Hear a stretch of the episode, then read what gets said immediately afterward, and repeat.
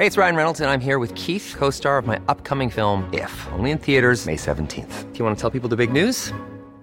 All right, I'll do it. Sign up now and you'll get unlimited for $15 a month in six months of Paramount Plus Essential Plan on us. Mintmobile.com slash switch. Upfront payment of $45 equivalent to $15 per month. Unlimited over 40 gigabytes per month. Face lower speeds. Videos at 480p. Active Mint customers by 531.24 get six months of Paramount Plus Essential Plan. Auto renews after six months. Offer ends May 31st, 2024. Separate Paramount Plus registration required. Terms and conditions apply if rated PG. Heraldo Media Group presenta Sergio Sarmiento y Lupita Juárez. Información veraz y oportuna con un toque personal y humano. Por el Heraldo Radio, donde la H suena y ahora también se escucha.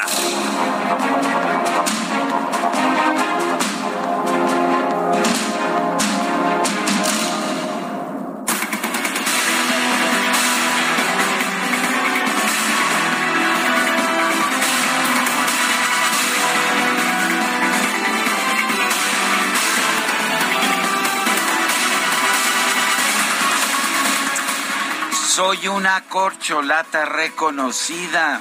Pues parece que este es el único país en que la gente tiene pues mucho gusto y mucho placer en ser reconocido como una corcholata. Eso es lo que dijo nada más ni nada menos que el secretario de Relaciones Exteriores, Marcelo Ebrard, quien dijo que él ya está destapado para 2024 y por lo tanto es una corcholata reconocida. Esto lo dijo en un encuentro político, abiertamente político, con diputados, regidores y militantes de Morena en el estado de Jalisco. La reunión se llevó a cabo en la Expo Guadalajara para trabajar con regidores y diputados de las 32 entidades en la agenda legislativa en favor de las familias mexicanas que viven en Estados Unidos. Siempre hay un barniz de, ah, pues es que estamos trabajando, pero claramente las reuniones son políticas. Se convirtió en un acto de apoyo al canciller, quien fue recibido con gritos de presidente presidente. Marcelo Ebrard dijo, hubo especulación sobre si es un destape la reunión de hoy. A mí el presidente López Obrador ya me destapó cinco veces en las mañaneras, entonces ya pueden considerar que estoy destapado, ya somos una corcholata reconocida. No es un evento para decir lo que todos sabemos dijo que el presidente ha dejado muy claras las reglas sobre el tiempo en que los funcionarios públicos pueden dedicarse a los asuntos de partido. Y en este caso dijo no hay inconveniente, pues el domingo es día de descanso. Además, para tratar de evitar una posible multa del INE, aclaró que este tipo de eventos no se tratan de actos de pre-campaña o de campaña, sino que son parte de la defensa de la cuarta transformación. También son una forma de participar en la encuesta que se va a realizar al interior del partido dentro de un año para elegir candidato presidencial. Pues bueno, el propio presidente de la República dio la señal de partida para la, la campaña, la precampaña, lo que usted le quiera llamar. El hecho está en que pues ya está todo el mundo en campaña. Son las 7 de la mañana con 3 minutos. Hoy es lunes, lunes 20 de junio de 2022. Yo soy Sergio Sarmiento y quiero darle a usted la más cordial bienvenida a El Heraldo Radio. Lo invito a quedarse con nosotros. Aquí estará bien informado también podrá pasar un rato agradable, ya que ya sabe usted, siempre nos gusta darle a usted el lado amable de la noticia, siempre y cuando la noticia lo permita. Guadalupe Juárez, buen día. Hola, ¿qué tal? ¿Cómo estás, mi querido Sergio Sarmiento? Buenos días para ti, amigos. Muy buenos días. ¿Cómo andan hoy en el día más feliz del año? Pues hay un día muy triste. Sí, hay un día muy triste, el Blue Monday. Hay un día muy feliz, que es este que dicen que es el Yellow eh, Monday. Y bueno, pues Hoy es el día más feliz del año. No sé cómo anden ustedes, pero el que sí andado muy contento, pues Marcelo Ebrard, ¿no? Desde el fin de semana. Muy, muy feliz. Oye, y bueno, yo no sé si son actos anticipados de campaña, nos tendrá que decir el Instituto Nacional Electoral, pero lo que dice, lo que dice Ebrard es que este tipo de eventos no son actos anticipados de, de campaña o de precampaña, sino que son escuche usted esta aclaración que es muy importante, parte de la defensa de la cuarta transformación y también para poder participar en la encuesta que se va a llevar a cabo al interior del partido dentro de un año para elegir candidato presidencial. O sea, todavía falta un año para elegir al precandidato, pero bueno, pues ya andan algunos ahí, pues aceleradones haciendo ya estas actividades. Y por otra parte, les quiero comentar que Víctor Hugo N., alias El Chaparro, líder del cártel del Golfo en Matamoros, Tamaulipas, fue detenido al lado de tres de sus presuntos colaboradores tras la ola de violencia generada en esa frontera. El Chaparro es identificado como hijo de José Alfredo Cárdenas Guillén, alias El Contador, quien fue detenido el 27 de febrero en la Ciudad de México. Fuerzas federales lograron la captura y hasta el momento el ejército mexicano se encuentra elaborando la información eh, oficial, aunque confirman la detención de este objetivo. ¿Y qué tal el fin de semana en Zacatecas? La violencia que no se detiene.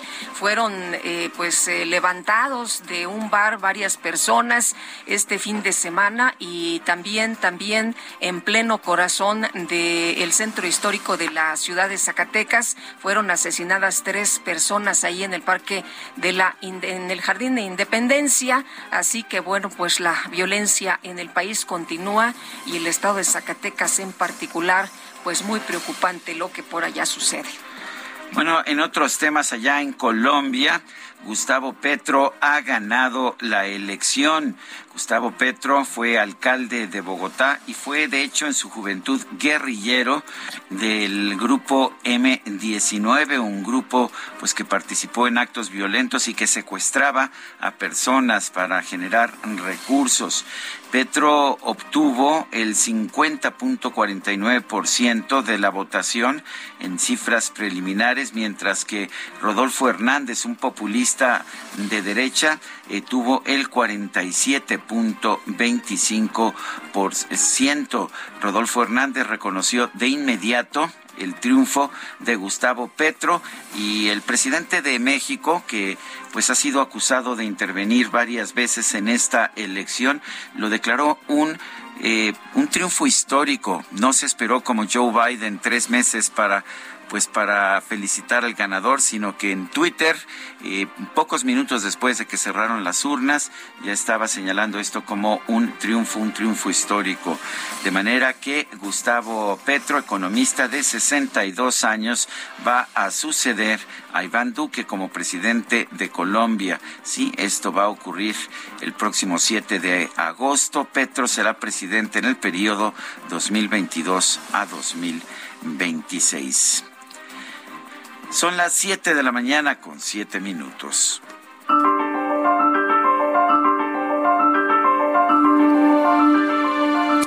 Bueno, y vamos a la frase del día, es de Winston Churchill. Paso con alivio del revuelto mar de la causa y la teoría al suelo firme del resultado y el hecho. Sí, Winston Churchill, quien fue primer ministro del Reino Unido durante la Segunda Guerra Mundial.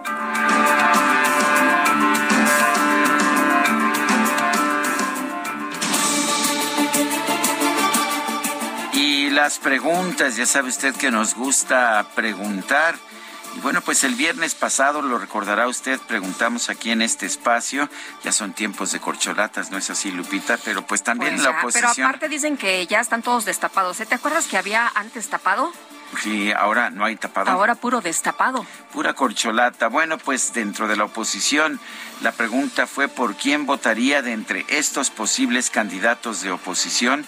Margarita Zavala, 33.1%, Luis Donaldo Colosio Riojas, 21.4%, Alfredo del Mazo, 8%, otro, 37.5%. Recibimos 30.136 participaciones. La que sigue, por favor. Claro que sí, mi queridísimo DJ que esta mañana ya coloqué en mi cuenta personal de Twitter arroba Sergio Sarmiento la siguiente pregunta.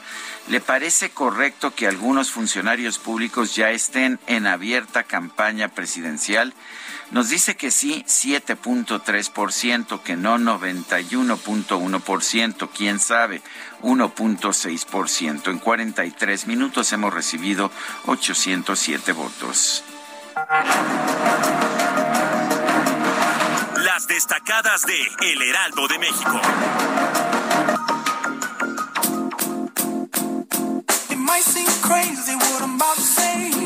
Bueno, pues sí es el día más feliz del año, ¿por qué no estar felices hoy? ¿Cómo estás, Itzel González, el Yellow Day? Muy buenos días, Lupita, Sergio, queridos Destacalovers, Yellow Day, el Día Internacional de la, Felicidad, el día más feliz del mundo. Híjole, del año, del año. Mañana es el solsticio de, verano. mañana va a ser el día más largo del año. Y por eso hoy estamos muy contentos y celebrando, por supuesto, este lunes 20 de junio del 2022. DJ Kike está muy feliz, la producción está muy feliz, ustedes están muy felices, así que, híjole, arrancamos, arrancamos toda la semana con toda, con toda la actitud y por supuesto que con mucha felicidad. Sergio Lupita, amigos, hay que trabajar, es lunes, lunes muy feliz, así que comenzamos con las destacadas del Heraldo de México. En primera plana, incertidumbre económica, nerviosismo desploma a criptomonedas. Las divisas digitales acumulan pérdidas superiores a 600%. El Bitcoin está en 18.242 dólares, su nivel más bajo desde noviembre. País, análisis forense, dan a Guardia Nacional formación científica. Los dotan de herramientas en las áreas de criminalística, medicina legal, tanatología y toxicología. Ciudad de México cumple 17 años, van 148 kilómetros de Metrobús. En la actual administración se han ampliado las líneas 3, 4 y 5. Hay 10 buses eléctricos. Estados, elección 2023, avanza pelea por Coahuila. Los principales partidos se preparan para definir candidatos. Surgen ya nombres en Morena y PRI. Orbe, elecciones legislativas. Emmanuel Macron pierde la mayoría absoluta. El resultado obligará al presidente a pactar con la oposición para gobernar. Meta Fórmula 1, el toro cuida la ventaja. Pese al abandono de Checo, Red Bull ve el triunfo de Verstappen en Canadá para seguir de líder. Y finalmente, en mercados, Día del Padre derrama de 35 mil millones de pesos en México. El festejo para los varones es menor al gasto de 62 mil 400 millones de pesos del Día de la Madre. Sergio, amigos. Hasta aquí las destacadas del Heraldo. Feliz lunes. Igualmente, muchas gracias. Buenos días. Siete con doce minutos. Vamos a un resumen de la información más importante de este lunes 20 de junio de 2022. Este domingo se llevó a cabo la segunda vuelta de las elecciones presidenciales de Colombia. Gustavo Petro de la coalición Pacto Histórico, un exguerrillero, obtuvo el 50.49% de los votos. Rodolfo Hernández de la Liga de Gobernantes Anticorrupción, un grupo populista, se quedó con el 47.25%. El presidente de Venezuela, Nicolás Maduro, felicitó a Gustavo Petro por la histórica victoria en las elecciones de este domingo. Por su parte, el mandatario de Cuba, Miguel Díaz Canel, expresó sus fraternales felicitaciones por esta histórica victoria popular. A través de Twitter, el presidente de México, Andrés Manuel López Obrador, celebró el triunfo electoral de Gustavo Petro. No, no esperó en este caso a que hubiera una calificación oficial de la elección, como dijo que que quiso hacer en la elección de los Estados Unidos de Joe Biden. Aseguró desde ayer que este resultado es histórico, el triunfo de Gustavo Petro, ya que los conservadores colombianos siempre han sido tenaces y duros. Al participar en el foro de las principales economías sobre energía y acción climática convocado por el gobierno de los Estados Unidos, el presidente López Obrador se comprometió a impulsar acciones para combatir el cambio climático.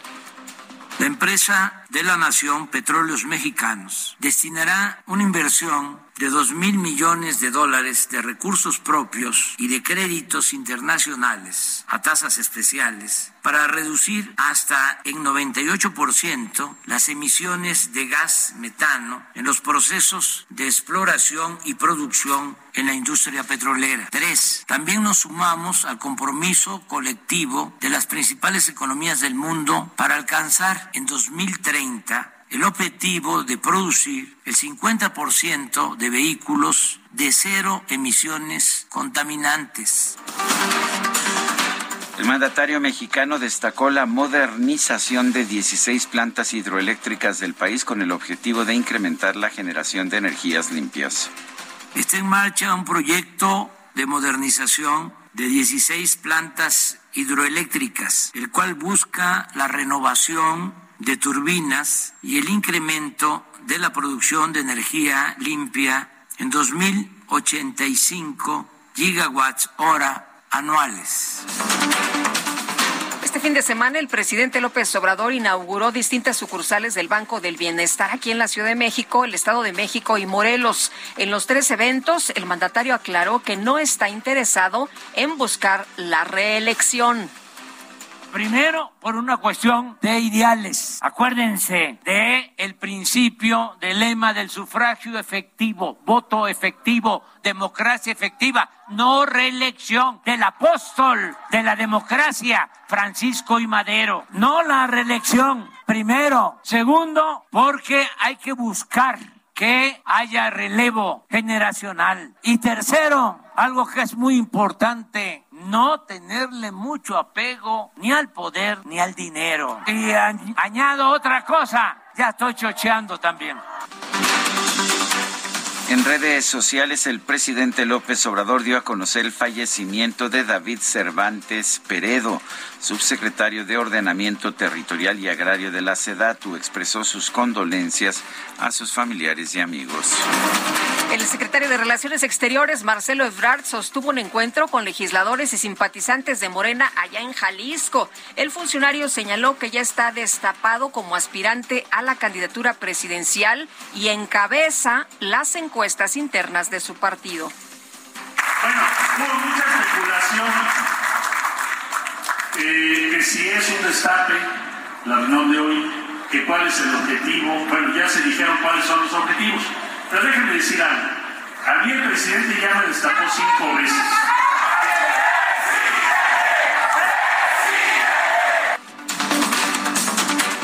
Luego de que el Instituto Nacional Electoral envió un oficio a la jefa de gobierno de la Ciudad de México, Claudia Sheinbaum, para preguntarle formalmente si busca ser candidata de Morena a la presidencia, la representación jurídica de la mandataria capitalina presentó un recurso para solicitar que no se le hagan ese tipo de preguntas. Bueno, Andrés Ataide, el presidente del PAN en la Ciudad de México, exigió a la jefa de gobierno, Claudia Sheinbaum, que defina sus aspiraciones políticas y pida licencia en caso de que quiera seguir promoviendo su imagen en otros estados. La dirigencia nacional de Morena anunció que en los próximos días va a realizar encuestas en el Estado de México y Coahuila para elegir a los promotores de la defensa de la cuarta transformación en esas entidades, no, no para elegir al candidato, no sea usted mal pensado, es para elegir a los promotores de la defensa de la 4T. El subsecretario de Seguridad Pública del Gobierno Federal, Ricardo Mejía, viajó a Coahuila para reunirse con maestros y presidentes municipales de Morena. El funcionario lanzó un llamado a la unidad para recuperar la democracia sindical, el Congreso de Coahuila y el Gobierno del Estado. Cosa que no tiene nada que ver con la seguridad pública, ¿verdad? No. Bueno, todos haciendo campaña. El presidente de la Cámara de Diputados, Sergio Gutiérrez Luna, informó que este fin de semana recorrió las calles de la colonia Rafael Lucio en Jalapa, Veracruz, para brindar apoyo a las familias afectadas por las recientes inundaciones en esa ciudad.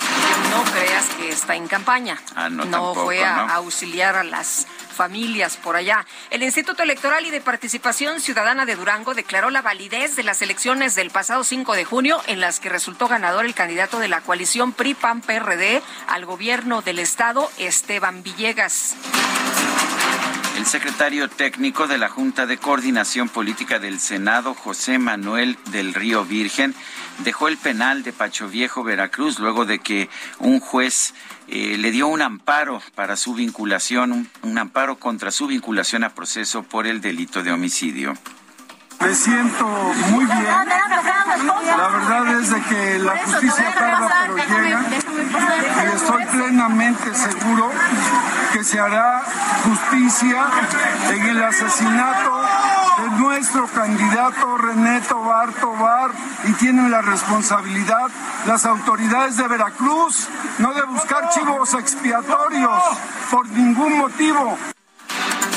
Y tras la liberación de José Manuel del Río, el eh, presidente de la Junta de Coordinación Política del Senado, Ricardo Monreal, afirmó que la interpretación sesgada de la ley por parte de los tiranos causa excesos e ilegalidades como en el estado de Veracruz. Se están dando durísimo el gobernador de Veracruz y el senador Ricardo Monreal. No se quieren nadita. El gobernador escribía en su cuenta de Twitter, es lamentable que unos jueces federales insistan en torcer la ley a conveniencia del presidente presunto homicida solo porque tiene un amigo pudiente. En el marco de la conmemoración de los 20 años de la primera ley de transparencia y acceso a la información en México, el consejero presidente del Instituto Nacional Electoral, Lorenzo Córdoba, reconoció al INAI como referente de transparencia a nivel internacional.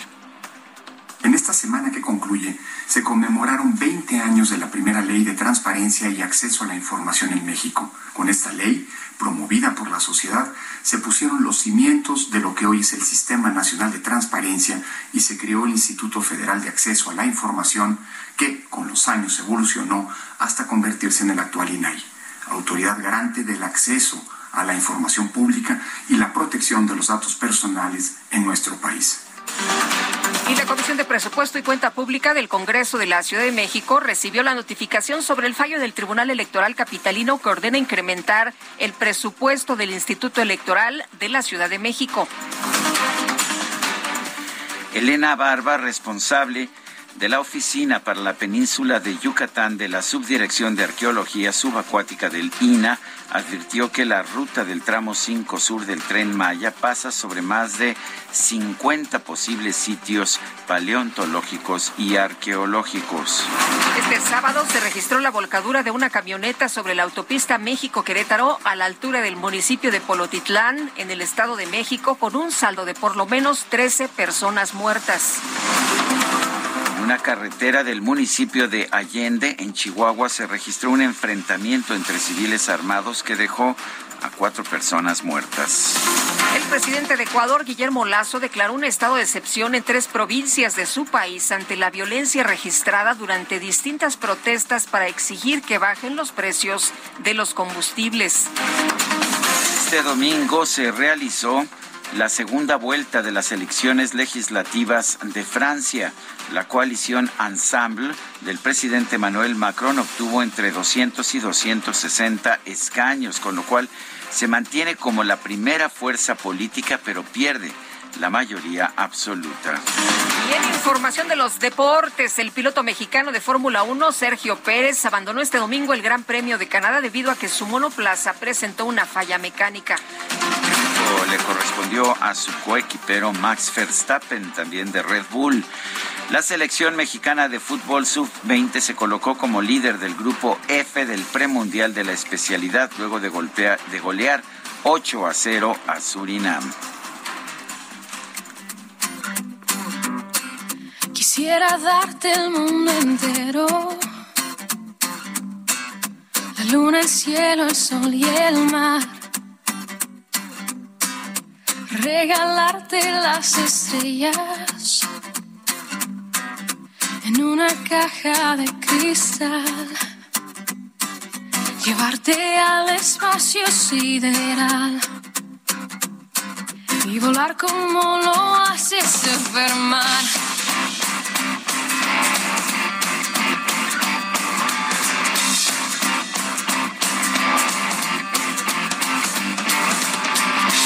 Pues son un grupo, un grupo singular mexicano eh, con proyección internacional, Jesse y Joy Hoy los vamos a estar escuchando porque festejaremos el cumpleaños de Tirsa Joy Huerta Hueque, o sea, Joy, dentro de este grupo.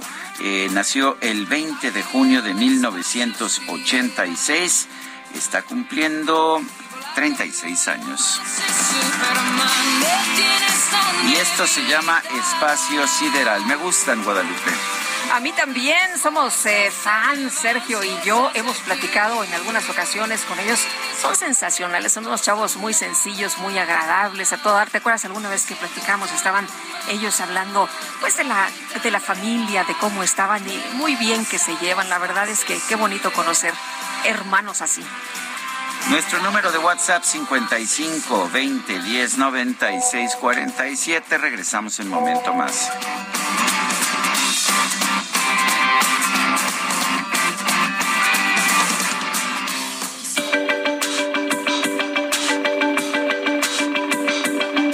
Sergio Sarmiento y Lupita Juárez quieren conocer tu opinión, tus comentarios o simplemente envía un saludo para hacer más cálida esta mañana. Envía tus mensajes al WhatsApp 55 20 10 96 47.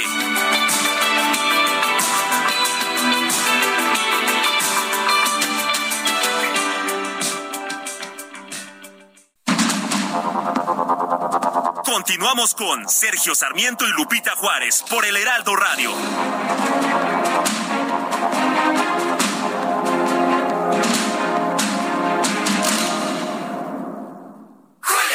Llega a la mora. Aprovecha 30% de descuento en pantalones de mezclilla para toda la familia. Y además, 25% de descuento en playeras para toda la familia. Sí, 25% de descuento en playeras. Con Julio lo regalado te llega. Solo en Soriana. A julio 20. Aplican restricciones. Válido en Hiper y Super.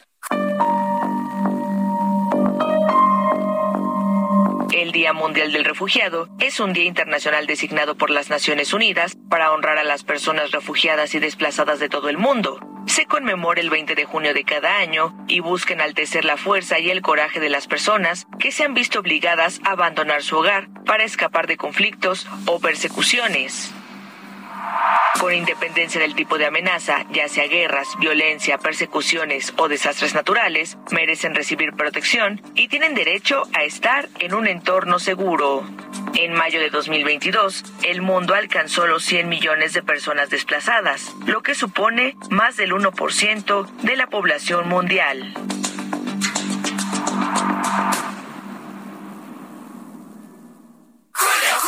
Aprovecha 3x2 en todas las galletas Gamesa y Quaker y en todos los cereales y barras de cereal. Además, 3x2 en toda la dulcería y en todos los jugos, néctares, todo el agua mineral y natural. Sí, 3x2.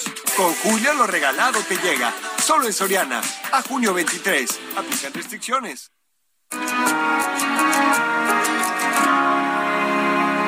Me perdí buscando ese lugar todo por tratar de demostrar. Olvidé que sin tu amor no valgo nada. Y tomé una vuelta equivocada. Me quedé sin movimiento, sin saber por dónde regresar lleno de remordimiento. Dejándote detrás, fingí ser alguien más y llorar. Y llorar, y llorar, y llorar. No sirve de nada ahora que te perdí. Estamos escuchando al grupo mexicano, el dúo mexicano. Jesse y Joy, aquí los acompaña Mario Dom. Esta canción se llama Llorar.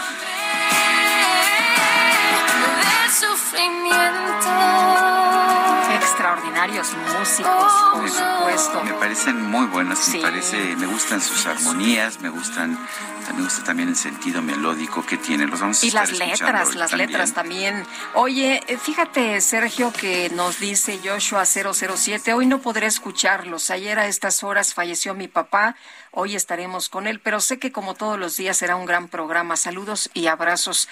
Eh, Joshua, lo sentimos mucho y en nombre de todo el equipo te mandamos nuestro pésame y por supuesto Un abrazo grande. Eh, nos dice Cleo, los escucho a diario, me gusta mucho su programa y la música que ponen día a día. Bueno, eh, en otros, eh, dice la, jefa de gobierno Claudia Sheinbaum, eh, Sheinbaum en un tuit que acaba de escribir, buen día, ya casi lista, mañana me integro de manera presencial, hoy sigo a distancia, excelente inicio de semana, recuerden cuidarse, hay que recordar que la doctora Sheinbaum se contagió de COVID por segunda ocasión. Son las siete con treinta y tres, el presidente López Obrador arrancó con la primera entrega de tarjetas del bienestar para los becarios que integran el programa Jóvenes Construyendo el Futuro. Misael Zavala, adelante. Sergio Lupita, los saludo, muy buenos días. El presidente Andrés Manuel López Obrador arrancó con la primera entrega de tarjetas del bienestar para los becarios que integran el programa Jóvenes Construyendo el Futuro. Será una tarea que durará algunos meses, ya que se deberán entregar las tarjetas del bienestar a dos millones trescientos mil becarios que integran el programa de Jóvenes Construyendo el Futuro. El presidente López Obrador hizo la entrega de la primera tarjeta del bienestar, Angélica Andrea Rodríguez Galindo, becaria de este programa, y al respecto Marat Baruch Bolaño, subsecretario de Empleo y Productividad Laboral de la Secretaría del Trabajo y Previsión Social, detalló que el gobierno comenzará con la entrega de estas tarjetas en la Ciudad de México, Morelos y Baja California Sur, por lo que gradualmente todos los estados podrán integrarse a este beneficio financiero. Asimismo, todos los becarios recibirán la información de las fechas para que puedan recoger sus plásticos. Incluso en estas tres entidades del país, los jóvenes recibirán su siguiente pago a través de la tarjeta del bienestar es decir, los 5.259 pesos que reciben cada mes les serán depositados a través ya de estas eh, tarjetas. En otro tema, les comento que el presidente López Obrador afirmó que el pueblo no es tonto y seguirá impulsando la transformación del país para que no regresen los retrógradas, conservadores y corruptos. Durante un evento en la alcaldía Iztacalco, en el momento que daba su discurso, el presidente López Obrador fue interrumpido por el coro de los asistentes que decían seis años más, seis años más, refiriéndose a que se relija en la presidencia de la República. Sin embargo, el mandatario respondió con la frase del expresidente Francisco I. Madero, sufragio efectivo, no reelección. Además, aclaró que a su administración le quedan poco más de dos años, por lo que urgió a todas las dependencias eh, de su gobierno a meter el acelerador a todos los pendientes del gobierno federal. Sergio Lupita, hasta aquí la información. Misael Zavala, muchas gracias. Bueno, le decían seis años más, seis años más, ahí muy espontáneamente, y entonces el presidente tuvo la oportunidad para decir sufragio efectivo, no reelección, y no, ya está decidido, ya está decidido, no, ya me voy, me jubilo, eh, que vengan los nuevos. Bueno, el presidente López Obrador esta mañana se dijo contento por el triunfo de Gustavo Petro en las eh, elecciones de Colombia y dijo, bueno, estoy muy contento, no lo puedo ocultar, vamos a escuchar. Y pues hoy vamos a escuchar cumbia por el triunfo de Gustavo Prieto, que nos da mucho gusto. No lo puedo ocultar. Estoy muy contento. Bueno, pues es lo que lo que dijo esta mañana el presidente López Obrador ayer eh, decidió declaró que el triunfo de Petro, a quien estuvo apoyando constantemente durante su campaña, era un triunfo histórico. En este caso no hizo lo que pues dijo que, que había que hacer cuando Joe Biden fue electo presidente de los Estados Unidos. No se esperó a que hubiera una confirmación oficial, simple y sencillamente con los resultados de las encuestas eh, declaró histórico el triunfo de Gustavo Petro. El canciller Marcelo Ebrard confió a su vez en tener ventaja en las encuestas internas de Morena para la elección del candidato de Morena a la presidencia de la República en el 2024. Paris Alejandro Salazar está en la línea telefónica con una información sobre este tema. Adelante, París. Buenos días, Sergio Lupita, amigas, amigos de Real de México. Ayer en Guadalajara, el secretario de Relaciones Exteriores, Marcelo Ebrard, afirmó que tiene ventaja en todas las encuestas internas de Morena para la elección presidencial del candidato en 2024 y llamó a sus simpatizantes a mantener el trabajo para sostener esas preferencias y alcanzar la nominación. En un encuentro con diputadas, diputados, regidoras y regidores locales, aseguró que participará en el proceso interno de Morena en las dos encuestas y que obtendrá el triunfo. Escuchemos al secretario Marcelo Ebrard. Vamos a ir a escuchar, proponer, organizarnos y mantener nuestra ventaja en todas las encuestas. ¡Que viva México! ¡Que viva nuestro presidente Andrés Manuel López Obrador. ¡Que viva la cuarta transformación! Hasta el día de hoy, la jefa de gobierno Claudia Sheinbaum, los secretarios de Relaciones Exteriores Marcelo Ebrard y de Gobernación Adán Augusto López, así como el senador Ricardo Monreal, son las principales figuras de Morena que buscan la candidatura presidencial. Marcelo Ebrard aclaró que este encuentro no es un acto anticipado de pre-campaña o campaña, ya que no ha iniciado el proceso electoral ni existe proximidad al mismo y de acuerdo con la ley y con los criterios del Tribunal Electoral. Marcelo Ebrard señaló que el presidente Andrés Manuel López Obrador lo destapó cinco veces en la mañanera como precandidato de Morena a la presidencia de México y que es una corcholata ya reconocida. Sergio Lupita, esa es la información. París, muchas gracias. Buenos días. Bueno, y el PAN en el Congreso de la Ciudad de México ingresará una queja ante el INE contra la jefa de gobierno por reincidir en actos anticipados de campaña. Cintia Stettin, cuéntanos, ¿qué tal? Muy buenos días. ¿Qué tal? Muy buenos días, Lupita. Buenos días al auditorio. Pues así como lo comentas, esta semana el PAN en el Congreso de la Ciudad de México pues ingresará una queja ante el Instituto Nacional Electoral contra la jefa de gobierno Claudia Sheinbaum. Esto pues dijeron por transgredir el proceso electoral del próximo año. Y es que, eh, pues, dijeron que la elección del 2024 se está adelantando ella con eh, promoción anticipada al colocar eh, bardas con la leyenda de, con el hashtag es Claudia para que siga la transformación. Los diputados locales Cristian Monroerich y Federico Dorin advirtieron que Sheinbaum Pardo anda pues adelantada y preocupada y ha dejado incluso pues eh, sin titular aquí en la Ciudad de México pues ha realizado diversas giras por la por el por la por México. Añadieron que la mandataria se, eh, se acumulan las denuncias de este tipo como por ejemplo pues también están las de el uso político de la tarjeta Claudia eh, sus intervenciones y expresiones a favor de la revocación de mandato de Andrés Manuel López Obrador en horarios laborales y además el posible desvío de recursos de la capital de la elección en Aguascalientes, donde la oposición ingresó denuncias. Eh, Lupita, pues comentarte que la jefa de gobierno comentó hace unas semanas que eh, sus giras a diversos estados eh, de México, pues no, con esto no viola absolutamente nada, nada, nada de ninguna ley electoral, que está todo en orden, por lo tanto ha dicho que pues esperará que la oposición presente estas denuncias y ella se defenderá es la información que tenemos. Bueno, y muchos han señalado que pues si lo hacen el fin de semana no hay ningún problema, ¿no?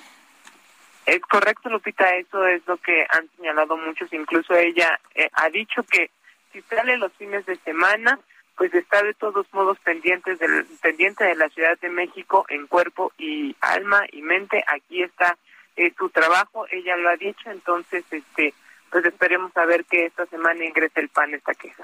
Muy bien, pues estaremos pendientes. Cintia, muchas gracias. Muy buenos días. Buenos días, seguimos pendientes.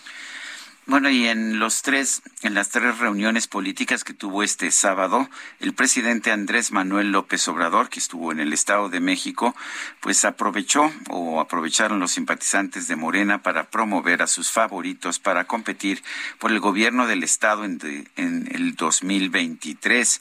Entre estos personajes impulsados por por estas ah, en estas reuniones estuvo, estuvo, la secretaria de Educación Pública Delfina Gómez, el senador de Morena Higinio Martínez y Horacio Duarte, el administrador administrador general de aduanas. Sin embargo, ninguno de estos participó en los actos del presidente de la República.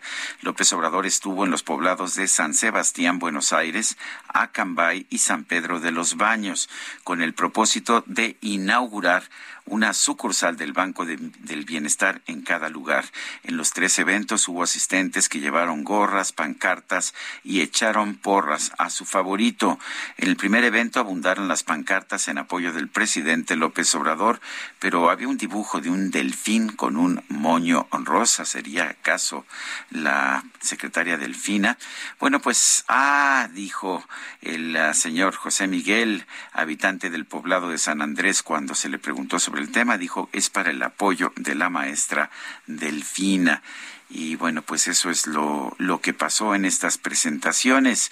En Acambay hubo también apoyos para Delfina Gómez. En San Pedro de los Baños hubo personas con gorras de colores de morena y las iniciales de Higinio Martínez. Bueno, y creo que no fueron los únicos. ¿eh? El subsecretario de Seguridad, Ricardo Mejía Verdeja, aprovechó el fin de semana para reunirse con maestros y alcaldes de Coahuila. La dirigencia nacional de Morena anunció que en los próximos días se van a llevar encuestas a cabo en el Estado de México y Coahuila para elegir a los promotores de la defensa de la Cuarta Transformación en esas entidades, quienes eventualmente se van a convertir en candidatos a la de ambos estados. El subsecretario Mejía se reunió con alcaldes de Coahuila y bueno, pues eh, el sábado se reunió en Torreón con maestros sindicalizados a quienes llamó a recuperar la democracia sindical. Eh, pues ahí estuvo, ahí estuvo la actividad también del subsecretario eh, de Seguridad que bueno, pues anda anda buscando, anda buscando la candidatura y el gobierno de Coahuila. Total que todo el mundo haciendo campaña. Son las 7 de la mañana con 44 minutos. Julio, Julio. Espinosa, ¿y la tarea? ¿Con qué rollo me vas a salir esta vez? Uy, para salir con buenos rollos, llégale al 3x2 en todo el papel higiénico y toallas de cocina. Y además, 3x2 en toallitas húmedas para bebé. Con Julio lo regalado te llega. Solo en Soriana. A junio 23. Aplican decisiones.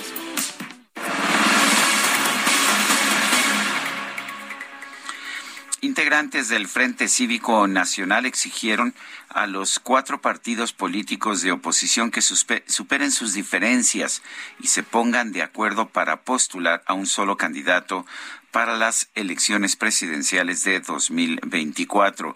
El senador independiente Emilio Álvarez y Casa ha sido una de las voces que han sonado en este sentido. Emilio, gracias, eh, gracias por estar con nosotros, gracias por tomar nuestra llamada y cuéntanos por qué es tan importante a tu juicio tener esta candidatura conjunta de la oposición.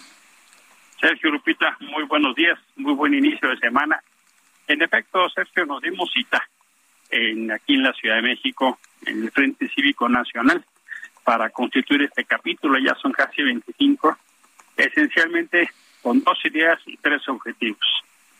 La primera idea es eh, empujar una noción de unidad, haciendo saber la importancia de que enfrentemos los dilemas que hoy vive México. Le preguntamos a la gente a quién le gusta lo que está pasando en México, quién se siente segura, quién está satisfecho y la gran mayoría de quienes ahí estábamos, si no es que todas y todos dijimos, no nos gusta lo que vemos y nos preocupa más lo que pudiera venir. Estamos absolutamente claros, Sergio, de que hay cosas indefendibles de México del pasado, cosas que nos duelen y nos ofenden. Y por eso entonces le pedimos a los partidos de oposición, no solo que estén claros que hay una amenaza mayor, porque si van separados en el 24 me refiero a, al PAN, al PRI, al PRD y a MC, la pregunta es qué va a quedar entonces al 30. Tiene que haber un bien superior a los bienes particulares y creemos que ese bien superior es México, es su gente, es su bienestar. La segunda es que queremos hacer un código democrático. Queremos que los partidos entiendan que hay que recuperar la confianza a la gente, que hay que atender los problemas de origen y que estemos en el tono de exigir. En la Ciudad de México, la jefa de gobierno se va en campaña un fin de semana y otro también. Vimos cómo, por ejemplo, se colapsó hace ocho días un supermercado, una zona de la ciudad eh, paralizada por granizo, y la señora estaba en Toluca en un mitin. Esas cosas ofenden y lastiman. Por eso es importante organizarse.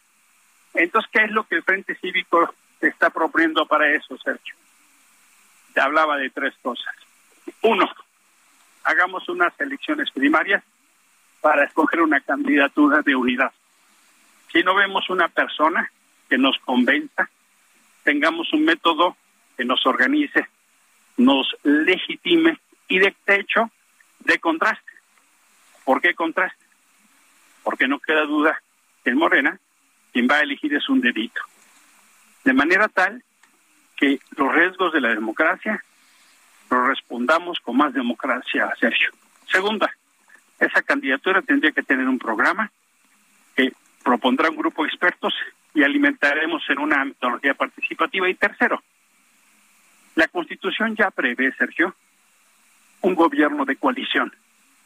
Necesitamos entender que hay un momento de emergencia y que las y los mejores hombres tienen que ayudarnos a recuperar el desastre que estamos viviendo y proyectar un país de futuro que nos dé esperanza, Sergio. Emilio, ¿crees que los partidos logren superar sus problemas internos y puedan avanzar con un solo candidato? Estamos viendo, eh, por ejemplo, lo que ocurre en el PRI, eh, una situación muy compleja. Eh, también se está pidiendo que haya un análisis entre los panistas en estos momentos y que pues haya una evaluación y hasta se habla también de un cambio de dirigencia. ¿Crees que esto se logre subsanar y efectivamente puedan avanzar con un solo candidato? Lupita, buenos días. Buenos días, ¿qué tal? Yo, yo sí creo que es importante que los partidos hagan una revisión.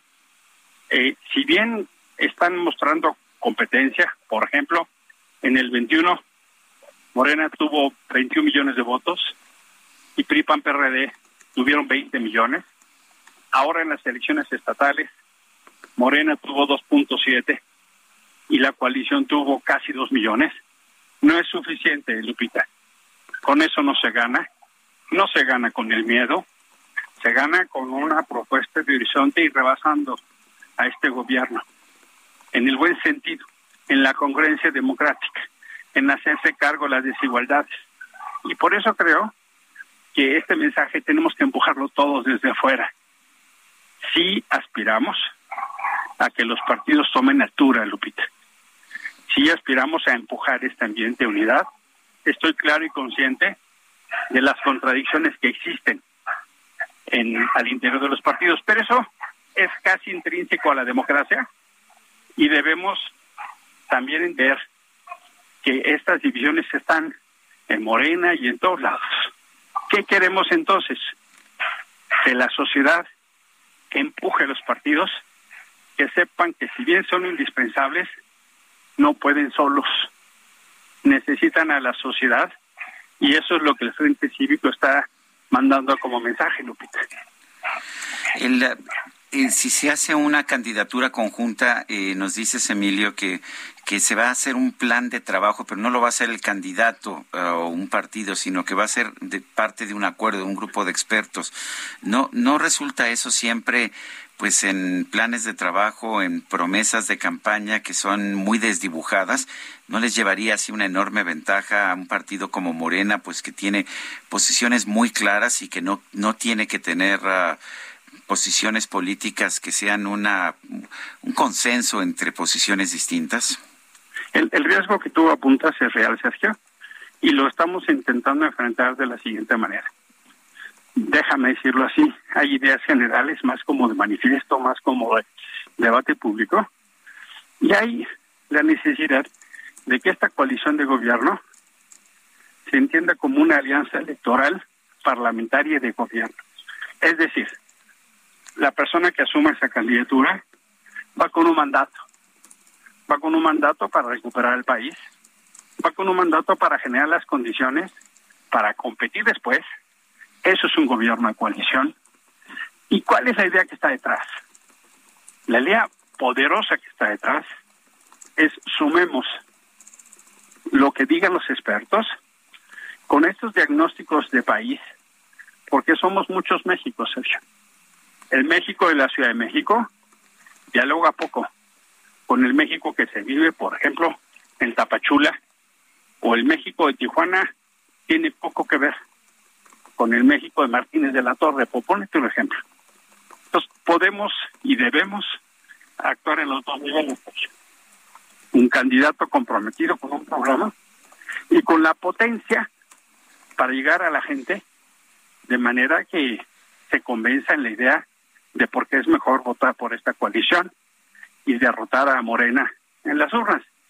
En la Ciudad de México, en el 21 les ganamos y que no quede duda que lo que pasó el sábado es para decirles los vamos a echar. Ese es el sentido mismo, Sergio Lupita. Eh, ¿Qué piensas de que los elegidos de Morena ya están en campaña? Digo, los elegidos por el presidente, los destapados, pues.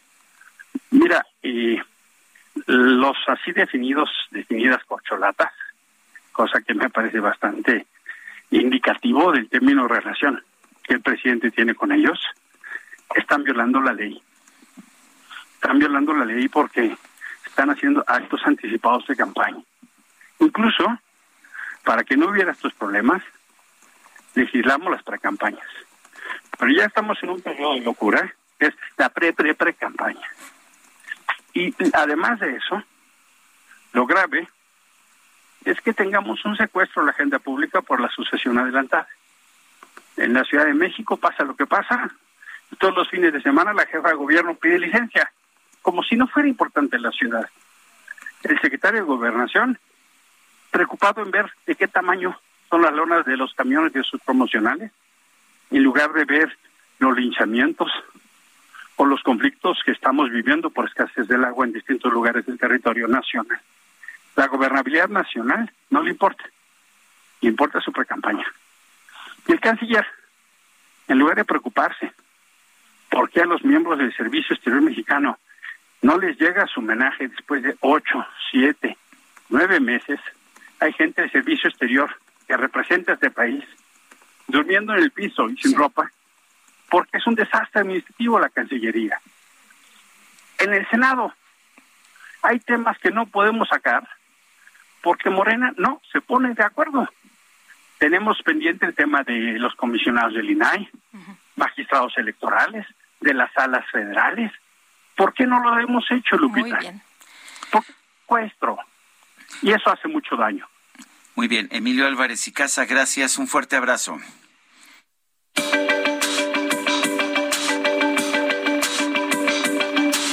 Sergio Sarmiento y Lupita Juárez quieren conocer tu opinión, tus comentarios o simplemente envía un saludo para ser más cálida esta mañana.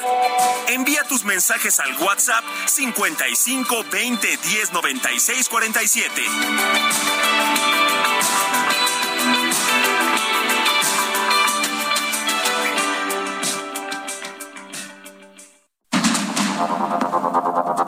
Continuamos con Sergio Sarmiento y Lupita Juárez por el Heraldo Radio.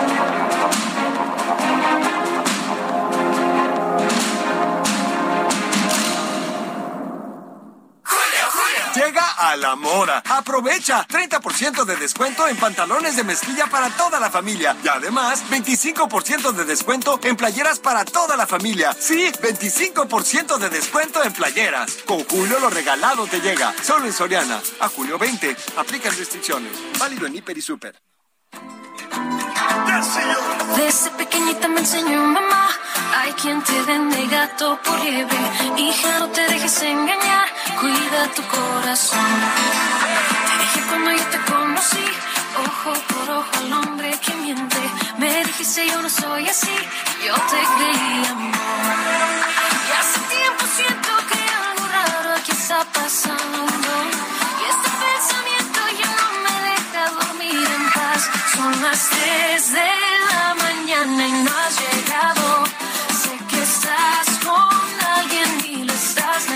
3 a.m., sí, son las 3 de la mañana y no has llegado. Y la angustia, pues no es que ande secuestrado, es que anda con alguien. Es lo que nos canta Jesse y Joy, este grupo, acompañado en esta ocasión por gente de zona. Pues para entrar en calorcito, este ritmo, oye, porque 12 grados la temperatura acá en este pues punto donde nos encontramos en la alcaldía Benito Juárez, en Coajimalpa 8 grados. Saludos a mis cuates allá en Coaji, qué bueno que me vine a la Benito Juárez. Y, y eso que y eso que mañana empieza el verano, ¿eh? Ay, ya ay, sabes ay. que el verano en la Ciudad de México es frío, es Uy, de lluvias, fíjate. Así de es. lluvias. Nos dice Heriberto, sí, me parece correcto que los funcionarios públicos ya estén alborotando al electorado para ver si la oposición despierta y se anticipa la estrategia a estructurar y adoptar. Dice otra persona, no nos da su nombre. Buenos días, saludos cordiales desde Ciudad del Carmen, Campeche. Y saludos a Sergio y a Lupita. Les platico que sobre la ruta número 150 en México-Puebla, a la altura de Chalco, hay un camión de soldados accidentados. Quedó sobre la barra de contención. Esto es rumbo a Puebla. Atentamente, su radio escucha número uno, Pedro, de Autobuses de Oriente. Don Pedro, muchas gracias por este reporte. Son las 8 de la mañana con tres minutos. Vámonos al clima. El pronóstico del tiempo con Sergio Sarmiento y Lupita Juárez.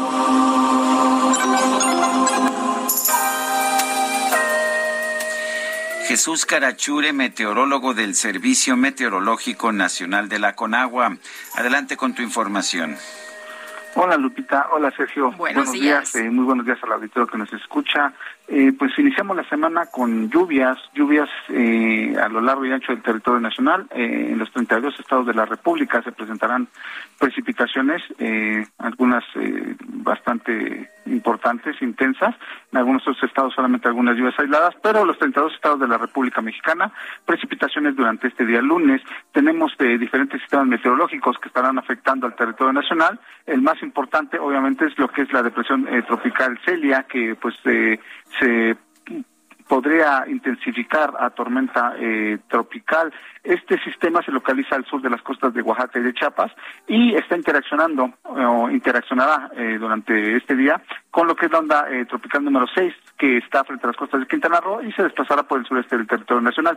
La interacción de estos dos sistemas mantendrá un temporal de lluvias de muy fuertes a puntuales torrenciales en lo que es el sur, sureste y oriente del territorio nacional. Eh, se esperan lluvias puntuales eh, torrenciales en Veracruz, Oaxaca, Chiapas y Tabasco, vaya bastante bastante fuerte la precipitación, lluvias puntuales intensas en Puebla, Campeche Quintana Roo y eh, lluvias muy fuertes en lo que es Hidalgo y Yucatán por parte de este eh, sistema meteorológico. Pero eh, también tenemos un canal de baja presión en, el interior del territorio nacional, el ingreso de humedad del Océano Pacífico precisamente generado por el por el ciclón, por Celia y también ingreso de humedad de Golfo de México, lo que generará precipitaciones como comentaba, en el resto de entidades del territorio nacional. Eh, esperamos lluvias eh, muy fuertes en Chihuahua, eh, lluvias puntuales fuertes en Sonora, Sinaloa, Durango, Tamaulipas, San Luis Potosí, Nayarit, Jalisco, Colima, Michoacán y en Guerrero, intervalos de chubascos en Guanajuato, Querétaro, el Estado de México, la Ciudad de México, Morelos y Tlaxcala. Aquí en Valle de México, como pueden ver, también habrá lluvias durante las próximas 24 horas y lluvias heladas en lo que es la península de Baja California, Coahuila, Nuevo León, Zacatecas y Aguascalientes. Como pueden ver, los 32 estados de la República con precipitación durante este día. Eh, pues obviamente esto hará también que refresquen ligeramente las, las temperaturas, ya no estarán tan altas como días pasados y bueno, pues esta condición de precipitaciones y este temporal de lluvias se esperan durante el lunes, martes y miércoles, es decir, habrá tres días eh, pues de lluvias en gran parte del territorio nacional o si no es que en toda la República Mexicana, pues por lo que hay que estar eh, atentos pues a las, eh, ahora sí que a, las precipitaciones que se puedan presentar. Y también habrá algunas rachas fuertes de viento de 50 a 60 kilómetros por hora con oleaje de 1 a 3 metros en lo que es el litoral del Pacífico Sur, estados de Oaxaca, Chiapas y lo que es Golfo de México y Península de Yucatán, Veracruz, Tabasco, Campeche, Yucatán y Quintana Roo, oleaje elevado y eh, eh, viento fuerte precisamente generado por tanto la onda eh, tropical eh, número 6 como por lo que es el ciclón tropical Celia. Pues este es mi reporte desde el Servicio Meteorológico Nacional. Regresamos al estudio. Gracias, Jesús Carachure. Buenos días. Hasta luego. Oye, y, los eh, pues eh, presidenciables o corcholatas o como les quieras decir andan con todo, ¿eh? eh Marcelo Ebrard ya en su cuenta de Twitter reitera el número de WhatsApp para estar comunicados. Si quieren mandar mensaje, los leo. Buena semana. Bueno, pues ahí andan, ahí andan haciéndole la lucha. Y esta mañana la titular de la Secretaría de Seguridad Ciudadana, Rosa Isela Rodríguez, informó que el delito de secuestro ha tenido una baja de 58.3% en la actual administración. Sin embargo, en el último mes se tuvo un incremento relacionado con la población migrante. Vamos a escuchar.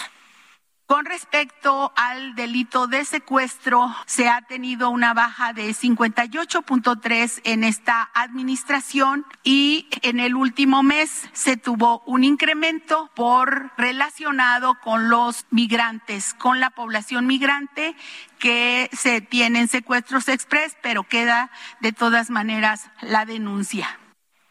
Bueno, pues ahí la voz de Rosa Isela Rodríguez, la secretaria de Seguridad Ciudadana.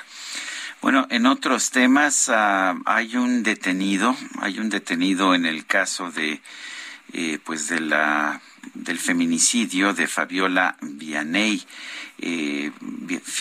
Fabiola Vianey desapareció el pasado viernes en la colonia Escali, en el estado de Sinaloa, y su cadáver fue encontrado después. Las autoridades de Sinaloa han informado que hay un detenido por estos hechos.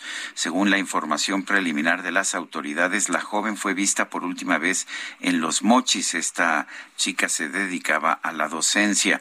La última imagen que se tiene de la mujer es una captura de, del video de una cámara de seguridad seguridad. Según el reporte de búsqueda, se dejó de saber de ella desde las 16 horas con 30 minutos en la intersección de la calle Madero y Boulevard Río Fuerte, allá allá de los Mochis. Esto fue el pasado viernes 17 de junio. Fabiola acababa de dejar a su hijo para una clase de karate.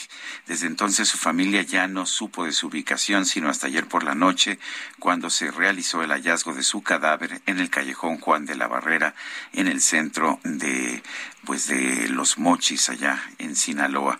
Se, se, llevó a cabo un cateo en ese lugar por parte de las autoridades, el cual derivó en la detención de una persona que fue presentada ante las autoridades. Según versiones extraoficiales, el aprendido habría asegurado que Vianney habría muerto después de haberse golpeado tras un forcejeo que mantuvo con él, la necropsia que se practicó en el cuerpo de la joven habría dado como resultado diversas lesiones con un arma blanca, así como señales de asfixia. Son las ah, ocho de la mañana con nueve minutos. El Químico Guerra, con Sergio Sarmiento y Lupita Juárez. Hola, Químico, ¿cómo estás? Buenos días. Buenos días, Sergio. Buenos días, Lupita. Fíjense que hoy en la mañana me equivoqué. Yo pensé que el 20 cumplíamos, el 20 de junio cumplíamos tres años, pero ya me aclaró nuestra productora que es hasta el 25. Sí.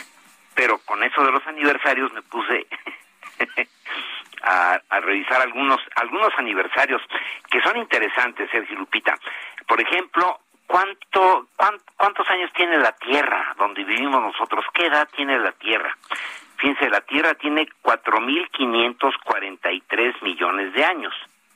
El sistema solar tiene 4.571 millones de años. O sea, la Tierra se formó prácticamente 30 años después del sistema solar. Nuestro Sol tiene 4.603 millones de años.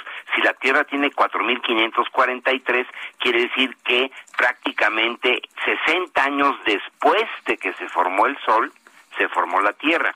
Y nuestra Luna tiene 4.530 millones de años. Si la Tierra tiene 4.543, pues 13 años, fíjense, 13 años tan solo después de que se formó la Tierra, se formó la Luna.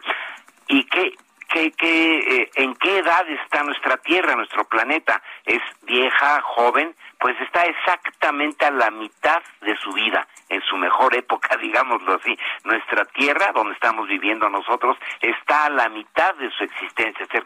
Le falta otro tanto, otros 4.543 millones de años todavía a la Tierra. Ahora, ¿Qué eh, significan estos datos? Pues la capacidad que tiene el ser humano, imagínense, para poder determinar con esta exactitud estas edades. ¿Y cómo se hace? Bueno, con una gran cantidad de métodos, pero básicamente con los radioisótopos presentes en cada uno de estos astros que les acabo de mencionar, pero también inclusive nos podemos ir hasta cuándo tiene eh, la, edad el universo.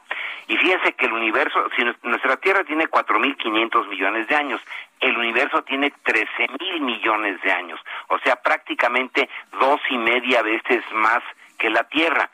13 mil millones de años tiene el universo. Y ahora, la gran pregunta que le surge inclusive a los niños, oigan, ¿y qué había antes de los 13 mil millones de años? Hace 14 mil millones de años que no existía el universo. ¿Qué es lo que existía? Ajá, esa es la gran pregunta, Sergio Lupita. Y en esta cuestión de aniversarios, pues vale la pena el pensar en esta capacidad extraordinaria que tenemos los seres humanos de ir hacia atrás, de saber las fechas, de podernos ubicar dentro del universo y saber que somos una partecita apenas de esta gran maravilla que se llama el gran conocimiento humano, Sergio Lupita. Pues qué bueno que nos dices esto, químico, porque pues entonces México no se fundó hace más de diez mil años. Exactamente. Lo, digo porque ya ven que luego con estas eh, pues peleas, diatribas, eh, todos los conflictos, etcétera, pareciera que eso es lo importante. Pero es importante saber que el cuál es la edad del planeta en el que estamos para ubicarnos también. Me parece muy bien. Muchas gracias. Muchas gracias por estos datos. Igual para ti. Buenos días. Bueno. Gracias al Químico Guerra. Son las 8 con 13 minutos y vámonos a los especiales de la silla rota. Los especiales de la silla rota.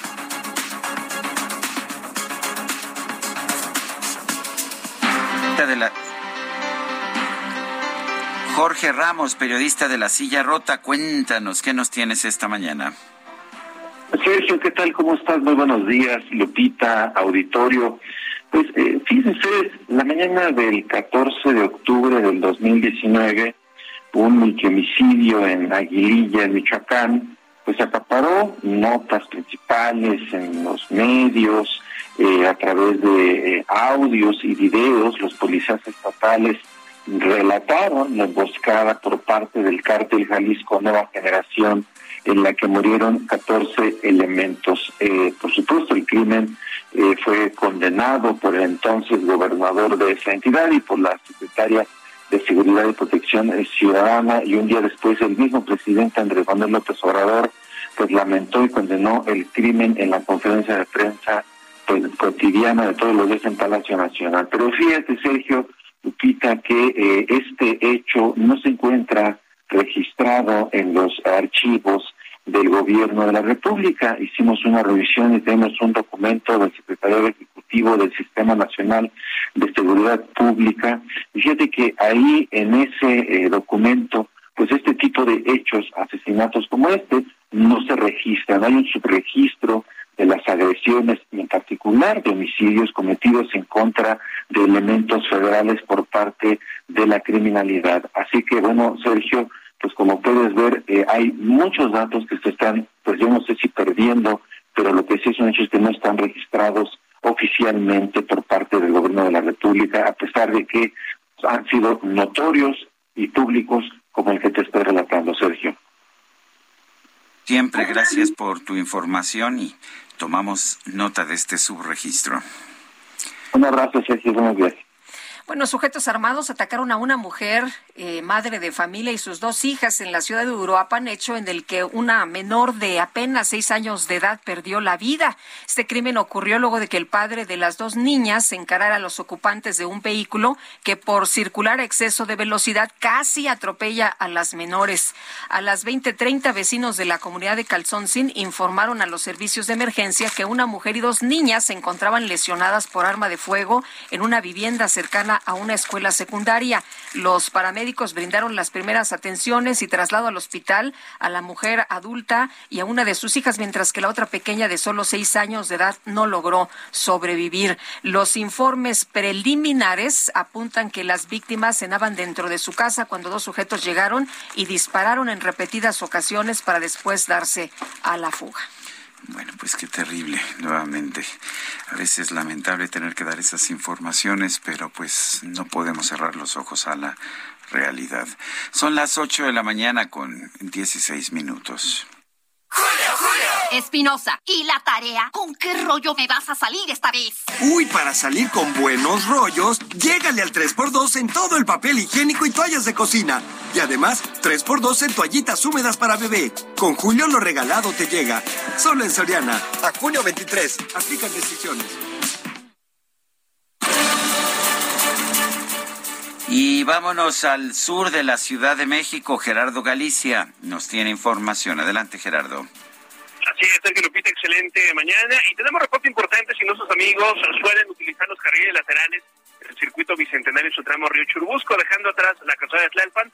Eh, hay una modificación en la aguja de incorporación a los carriles centrales, quedó completamente cerrada porque eh, se trata de agilizar la circulación en este entronque. Así que lo que se realizó es que se abrió una nueva aguja de incorporación a carriles centrales más adelante a la altura de Miramontes. será cuestión de eh, manejar un tramo más sobre laterales del circuito bicentenario para poderla utilizar. Tenemos bastantes señalamientos, así que únicamente habrá que manejar con mucha precaución. Ya utilizan los laterales del circuito interior pasando Talpan rumbo a Miramontes. Por lo pronto, Lupita, Sergio Reporte, seguimos muy pendientes. Gracias, Gerardo. Hasta luego.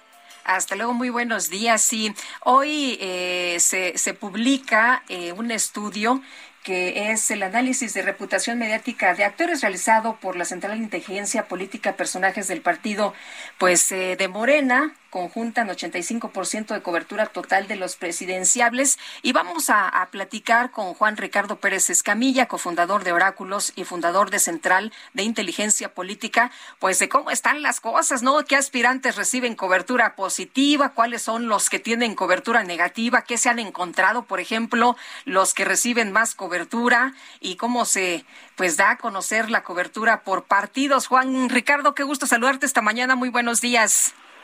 Buenos días, Sergio Lupita, un gusto y gracias eh, por el espacio. Eh, como bien decías, hoy publicamos el estudio ARMA. ARMA es el análisis de reputación mediática de actores. ¿Qué hacemos en ARMA?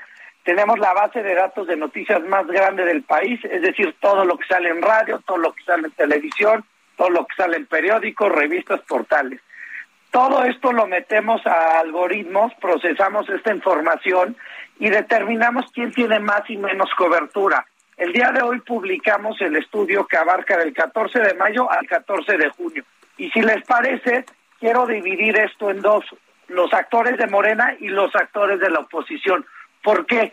Porque eh, lo que hemos visto es que existe una correlación fuerte entre la cobertura mediática que tienen los aspirantes presidenciales y eh, cómo están las encuestas, ¿no? Existe una correlación ahí bastante importante. ¿Qué sucedió en este periodo del tiempo? Bueno, Marcelo y Claudia, Marcelo Ebrard y Claudia Sheinbaum tuvieron una cobertura similar, Marcelo un poco más que Claudia Sheinbaum. ¿A qué se debe que Marcelo tuvo mayor cobertura mediática? Es que el presidente cancela su, su gira a la cumbre en Estados Unidos y entonces Marcelo Ebrard concentra todos estos reflectores y allá sale a dar, este, pues allá concentra los reflectores y sale a, posicionar la postura de México, ¿no? Es cierto que también tuvo que defender a dictaduras como la que son las de Latinoamérica, como la de Cuba, como la de Venezuela, pero pues sí la acabó generando una cobertura mediática amplia. En segundo lugar estuvo Claudia Sheinbaum, tercer lugar Adán Augusto eh, López. Y lo que es curioso es que la cobertura de estos tres en este periodo del tiempo se parecen mucho. ¿Por qué? Porque sus actividades fueron similares. ¿A qué me refiero? A que los tres estuvieron, eh, visitaron los seis estados en donde hubo eh, candidaturas eh, de Morena, en donde Morena gana cuatro y la oposición gana dos. Los seis fueron a los, los tres fueron a los seis estados. También en Toluca, digamos, yo esto lo, lo defino como el banderazo ya, en donde son cartas abiertas para que empiecen a hacer campaña presidencial, donde está Claudia Sheinbaum, Ebrard y Adán Augusto. ¿no? Ahí también estuvieron en este meeting en Toluca, en donde pues, los tres recibieron buena cobertura mediática. Y por otro lado está Ricardo Monreal, que es, digamos, como yo le diría, y es como el apestado dentro de Morena, al que no se le quieren acercar mucho, al que le hacen el fuchi, lo ven de lejos. No, él mismo declara que no es invitado a este evento y pues básicamente lo que pasa es que hay un distanciamiento con el presidente y la fuerza de los otros tres aspirantes radica en la cercanía que pudieran tener con el presidente, ¿no?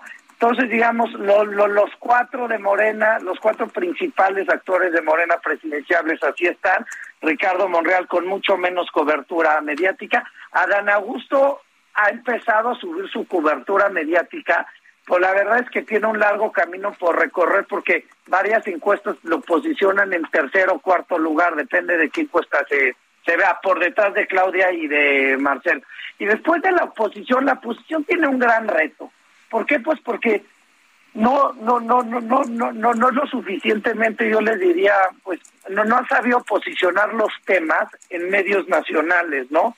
Tenemos el caso en este periodo del tiempo, el más mediático fue Alito Moreno, pero pues Alito Moreno estuvo rodeado de escándalos, escándalos de, eh, audios filtrados, escándalos de dentro del partido, expresidentes pidiéndole su renuncia, malos resultados electorales. Eso le dio mucha cobertura mediática, pero fue el que más negativos tuvo de toda la de todos los aspirantes. Y después tenemos a los gobernadores, ¿no? Está Samuel García, que su cobertura estuvo concentrada en la sequía que hay alrededor de Nuevo León eh, y, sus declaraciones muy folclóricas que salió a decir que a él no le reclamen nada de nada porque él solamente es el gobernador, ¿no? Unas declaraciones que pues sí ganaron espacios en reflectores eh, eh, y en medios nacionales. Y después tenemos a Mauricio Vila, que su cobertura, la verdad, un gran reto que tienen los gobernadores es posicionar sus temas locales en medios nacionales. ¿A qué nos referimos con esto? A que si inauguran una carretera en Nuevo León o en Yucatán o en Jalisco, pues la verdad que a nivel nacional poco poco interés genera, ¿no? Poco interés genera.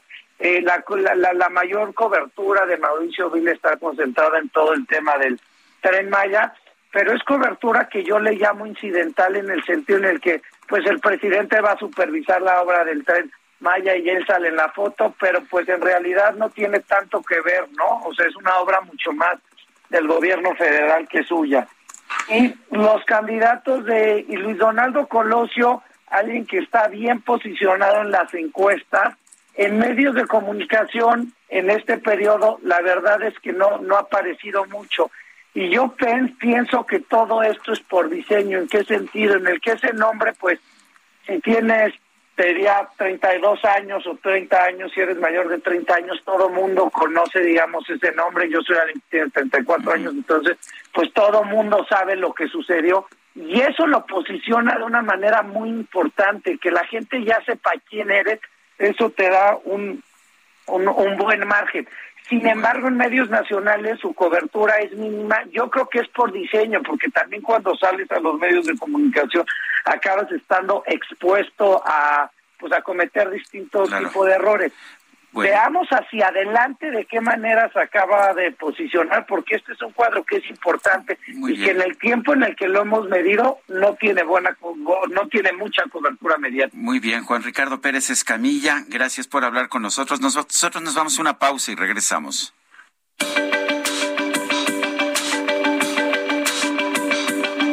Sergio Sarmiento y Lupita Juárez quieren conocer tu opinión, tus comentarios o simplemente envía un saludo para ser más cálida esta mañana. Envía tus mensajes al WhatsApp 55 20 10 96 47.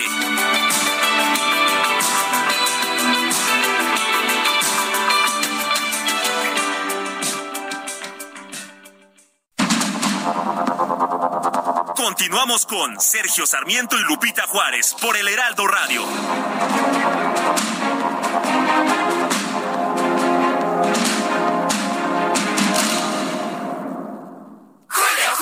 Aprovecha 3x2 en todos los jabones y accesorios de baño, cremas corporales, faciales y afeitado. Además, lleva el segundo al 50% de descuento en champús y acondicionadores El Viv, Fructis y Tío Nacho. Sí, el segundo al 50% de descuento. Con Julio, lo regalado te llega. Solo en Soriana. A julio 23. Aplican restricciones. Jaque Mate con Sergio Sarmiento.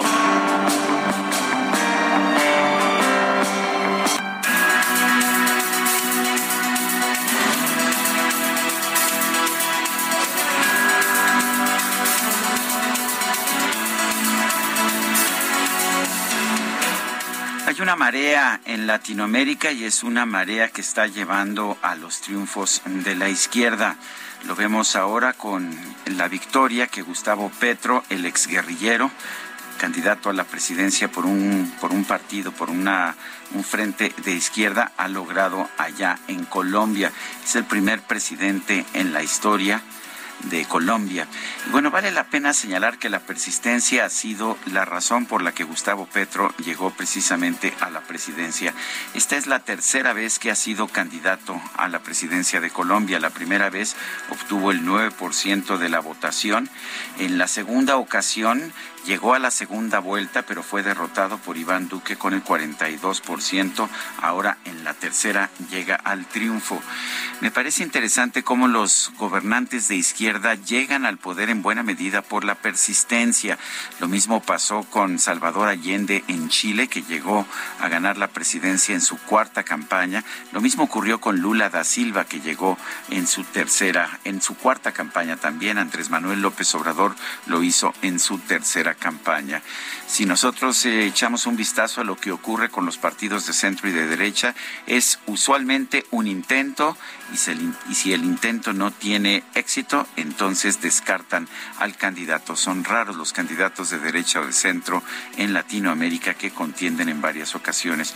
Y curiosamente, de esta manera, estos partidos de centro o de derecha están echando a perder pues uno de los principales activos que puede tener un candidato. Un candidato puede fracasar en una campaña, pero, pero ya se vuelve conocido, ya la gente sabe quién es y como pues sabemos muy bien en el campo de la política electoral, el ser conocido es la mitad del camino. Ya después tienes que convencer, por supuesto, pero el simple hecho que la gente sepa quién eres tú ayuda mucho. Yo soy Sergio Sarmiento y lo invito a reflexionar.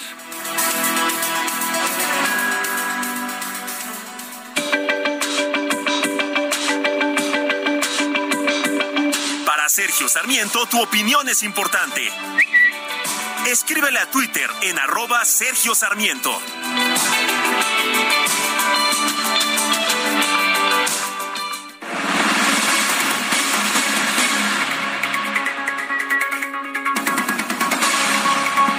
Bueno, y José Manuel del Río Virgen, secretario técnico de la Junta de Coordinación Política del Senado, fue puesto en libertad este viernes allá en Veracruz.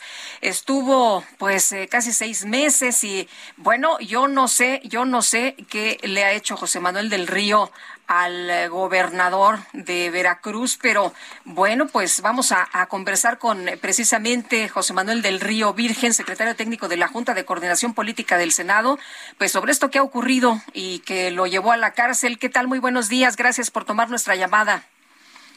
¿Qué tal, Lupita? Me da mucho gusto saludarla. Igual. Saludo también a don Sergio y saludo a todos los que nos hacen el favor de escuchar. Yo no le he hecho nada a agua para empezar. Cuando fue diputado, lo saludaba ahí en los pasillos con respeto. Cuando él ya era gobernador, venía al Senado y yo lo trataba con mucho respeto. No le he hecho yo nunca nada. Lo hace... Bueno, se nos cortó la comunicación. Hey, it's Ryan Reynolds, and I'm here with Keith, co star of my upcoming film, If, only in theaters, May 17th. Do you want to tell people the big news? All right, I'll do it. Sign up now and you'll get unlimited for $15 a month in six months of Paramount Plus Essential Plan on us. Mintmobile.com slash switch. Upfront payment of $45 equivalent to $15 per month. Unlimited over 40 gigabytes per month. Face lower speeds. Videos at 480p. Active Mint customers by 531.24 get six months of Paramount Plus Essential Plan. Auto renews after six months. Offer ends May 31st, 2024. Separate Paramount Plus registration required. Terms and conditions apply if rated PG. Me llamaba la atención, Sergio, lo que insiste el gobernador de, Veracruz, porque en su cuenta de Twitter, una vez que sabe la decisión de los jueces, él dice, escribe, es lamentable que unos jueces federales insistan en torcer la ley a conveniencia del presunto homicida solo porque tiene un amigo pudiente. Y no termina ahí el mensaje, dice, lo bueno es que ya conocimos el rostro Sí, se nos cortó José Manuel del Río. Eh, sí, eh, bueno, y, sí, que no tiene, que usted no le ha hecho nunca nada a Cuitláhuac. Nunca le he hecho nada, siempre lo he saludado con mucho respeto.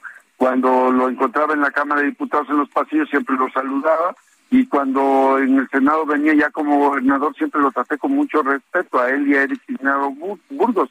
Eh, ¿De qué se trata? Pues ellos lo que trataban, o lo que tratan es de descarrilar un proyecto, porque ustedes recuerden que el primer matraquero de Claudia Sheinbaum es Cuitlagua García Jiménez.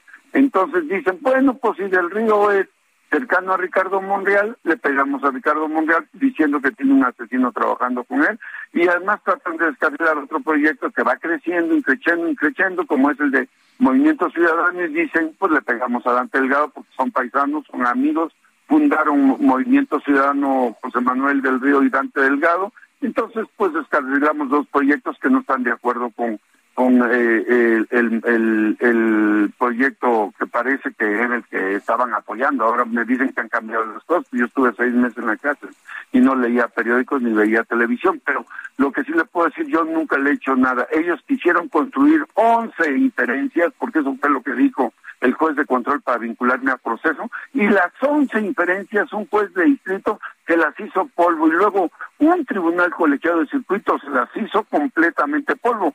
Por eso ellos este, quieren utilizar fuera de contexto, por supuesto, al magistrado Martín Soto Ortiz diciendo, uno no votó a favor, sí, pero ese magistrado no votó a favor, no, no es que no haya votado a favor en contra del asunto de fondo, no, no, no, no, no, él votó en contra de la irregularidad que hubo en la integración del proceso, en contra de eso y hasta cuestionó la competencia territorial. Dijo, ¿por qué lo trajeron a Jalapa? Porque ahí tenían un juez a modo la fiscalía y el gobernador, tenían a, Francisco Reyes Contreras. Él dice, lo debían de haber mandado a Poza Rica, eso fue lo que él dijo, pero eh, los magistrados, los otros dos magistrados le recordaron que no era posible que me mandaran nuevamente a iniciar el proceso porque como él lo había hecho ya Martín Soto en un tema de territorialidad que le tocaba a Puebla, Martín Soto en otra ocasión dijo, no, pues ¿para qué lo mandamos a Puebla si nosotros somos un tribunal de alzada, somos la máxima autoridad, el último, el último, la última instancia, entonces pues ya resolvamos y no tengamos más tiempo en la cárcel a un inocente. Y se resolvió en aquella ocasión y se resolvió ahora conmigo. José Manuel, ¿cuál era su relación personal con René Tobar, este candidato a la alcaldía de Cazones que presuntamente usted mandó matar según esta acusación? Mire, yo la relación que tuve, este joven a mí me buscó. Me buscó en alguna ocasión y me dijo lo siguiente. Me dijo, oiga, yo quisiera ser candidato, textualmente se lo dijo, quisiera ser candidato del Movimiento Ciudadano dije, mira, tienes que buscar a nuestro dirigente estatal y te doy el teléfono. Le hablé a mi dirigente estatal y mi dirigente estatal se y, mi amigo René Tobar, Tobar se pusieron de acuerdo. ¿Por qué digo que es mi amigo? Por lo siguiente, porque él es, es amigo en común de muchos amigos míos que me dijeron, ayuden a este joven, puede ser un buen presidente municipal en un municipio que se llama Cazones de Herrera, Veracruz. Esa fue una primera relación. Luego me estuvo él eh, mandando WhatsApp y yo le estuve diciendo, haga usted esto, haga usted lo otro, haga usted lo otro. Luego fue a visitarme a mi casa y platicamos y le dije yo, pues usted puede ganar, conduzcase con, con responsabilidad y ayude a la gente. Esa fue mi gran relación que tuve con él. Yo nunca fui a Cazones de Herrera. Yo la única vez que fui a Cazones de Herrera, Veracruz, para mi desfortuna fue el día que se estaba velando el cuerpo de este joven, de Neto Bartobar, y estuve con mucho dolor ahí junto al señor padre. Y nunca, bueno, ni cuando fui alcalde de Tocoluca o las dos veces que fui diputado federal, fui a Cazones de Herrera, nunca, jamás. No, tenía yo ninguna ningún interés en lastimar a un joven, ni a nadie, no me atrevo a hacer eso jamás. ¿Por qué? Porque soy un hombre de principios, porque soy un hombre que le gusta respetar la vida. Eh, José Manuel, quien eh, dice usted que sí se atrevería a lastimar la vida de alguien es el gobernador Cuitlagua García. Usted ha mencionado que, teme por su vida y la de su familia y la del senador Monreal, entre otros políticos. Sí, claro, eh, nos da, a mí me da mucha preocupación, le repito, ellos me andan siguiendo, los del gobierno de Veracruz, y siempre hablan mal de, de de Ricardo Monreal Ávila y hablan muy mal de Dante Delgado y siempre lo están afectando. Tengo mucho miedo que algo nos hagan porque hoy mismo me vinieron siguiendo un coche hasta Cantón. ¿Lo siguieron? ¿Lo persiguieron? Venía un coche atrás de mí, eh, echándome luces y bajándome y rebasándome y amedrentándome, pero mire, yo tengo 68 años, ya difícilmente me asusta cualquier cosa. Me preocupa que un hombre de 68 años como el señor presidente lo engañe. Eh, José, Manuel, eh, ¿qué va a pasar ahora? ¿Va a regresar al Senado o, qué tipo de, funciones? ¿Qué le gustaría estar haciendo ahora? Ya voy a regresar al Senado y voy a voy a seguir trabajando por Veracruz y voy a seguir trabajando por México. Eh, José Manuel, eh, dice el gobernador Cuitláhuac, lo escribió y seguramente ya lo leyó usted en su cuenta de Twitter, que mm, eh, se insiste por parte de los jueces en torcer la ley a conveniencia del presunto mini homicida solo porque tiene un amigo pudiente. ¿Se torció la ley usted tiene un amigo pudiente y por eso está libre? No, yo estoy libre porque soy absolutamente inocente Estoy libre porque él fabricó pruebas, pruebas con un juez a modo. Estoy libre porque nunca participé en un evento tan eh, horrendo como ese. Estoy libre porque siempre he hecho lo correcto y estoy libre porque simplemente los magistrados del circuito votaron y dijeron que yo no tengo ninguna vela en ese entierro. Eh, cuando veo cuando veo las pruebas, me, sorprendió cuando vi las pruebas que no había una sola prueba directa, eran testimonios, pero además de oídas, ¿no? Ni de oídas, don Sergio, ni de oídas, porque nadie lo dice, ni de oídas. Simplemente se las inventa el juez de control, que es un cuento de consigna. Bueno, entonces usted se incorpora ya de manera inmediata. Ya estoy aquí en el Senado, ya vine a ver mi oficina, a ver si no eh, había cambiado el lugar y ya aquí estoy queriendo ver a mi jefe. Muy bien. Pues, eh, Le agradezco mucho, Lupita y, y Sergio. Eh, de verdad, si no hubieran visibilizado mi tema todavía seguiría en la cárcel. Un abrazo y todo mi agradecimiento y el de mi familia. Gracias por platicar con nosotros esta mañana. Buenos días. Buenos días. Bueno, el Instituto Mexicano para para la Competitividad, el IMCO, publicó un estudio titulado Licencias de Paternidad, Mayor Equidad de Género. Fátima Mase es directora de Sociedad Incluyente del IMCO. La tenemos en la línea telefónica. Fátima Mase, buenos días. Eh, cuéntenos sobre estas licencias de paternidad. Es cuando el padre de un recién nacido tiene una licencia como la tiene la madre. Hay quien dice que, pues sí, ayuda a la unidad de género. Hay quien dice que es muy caro sobre todo para las pequeñas y medianas empresas. ¿Qué nos puede decir?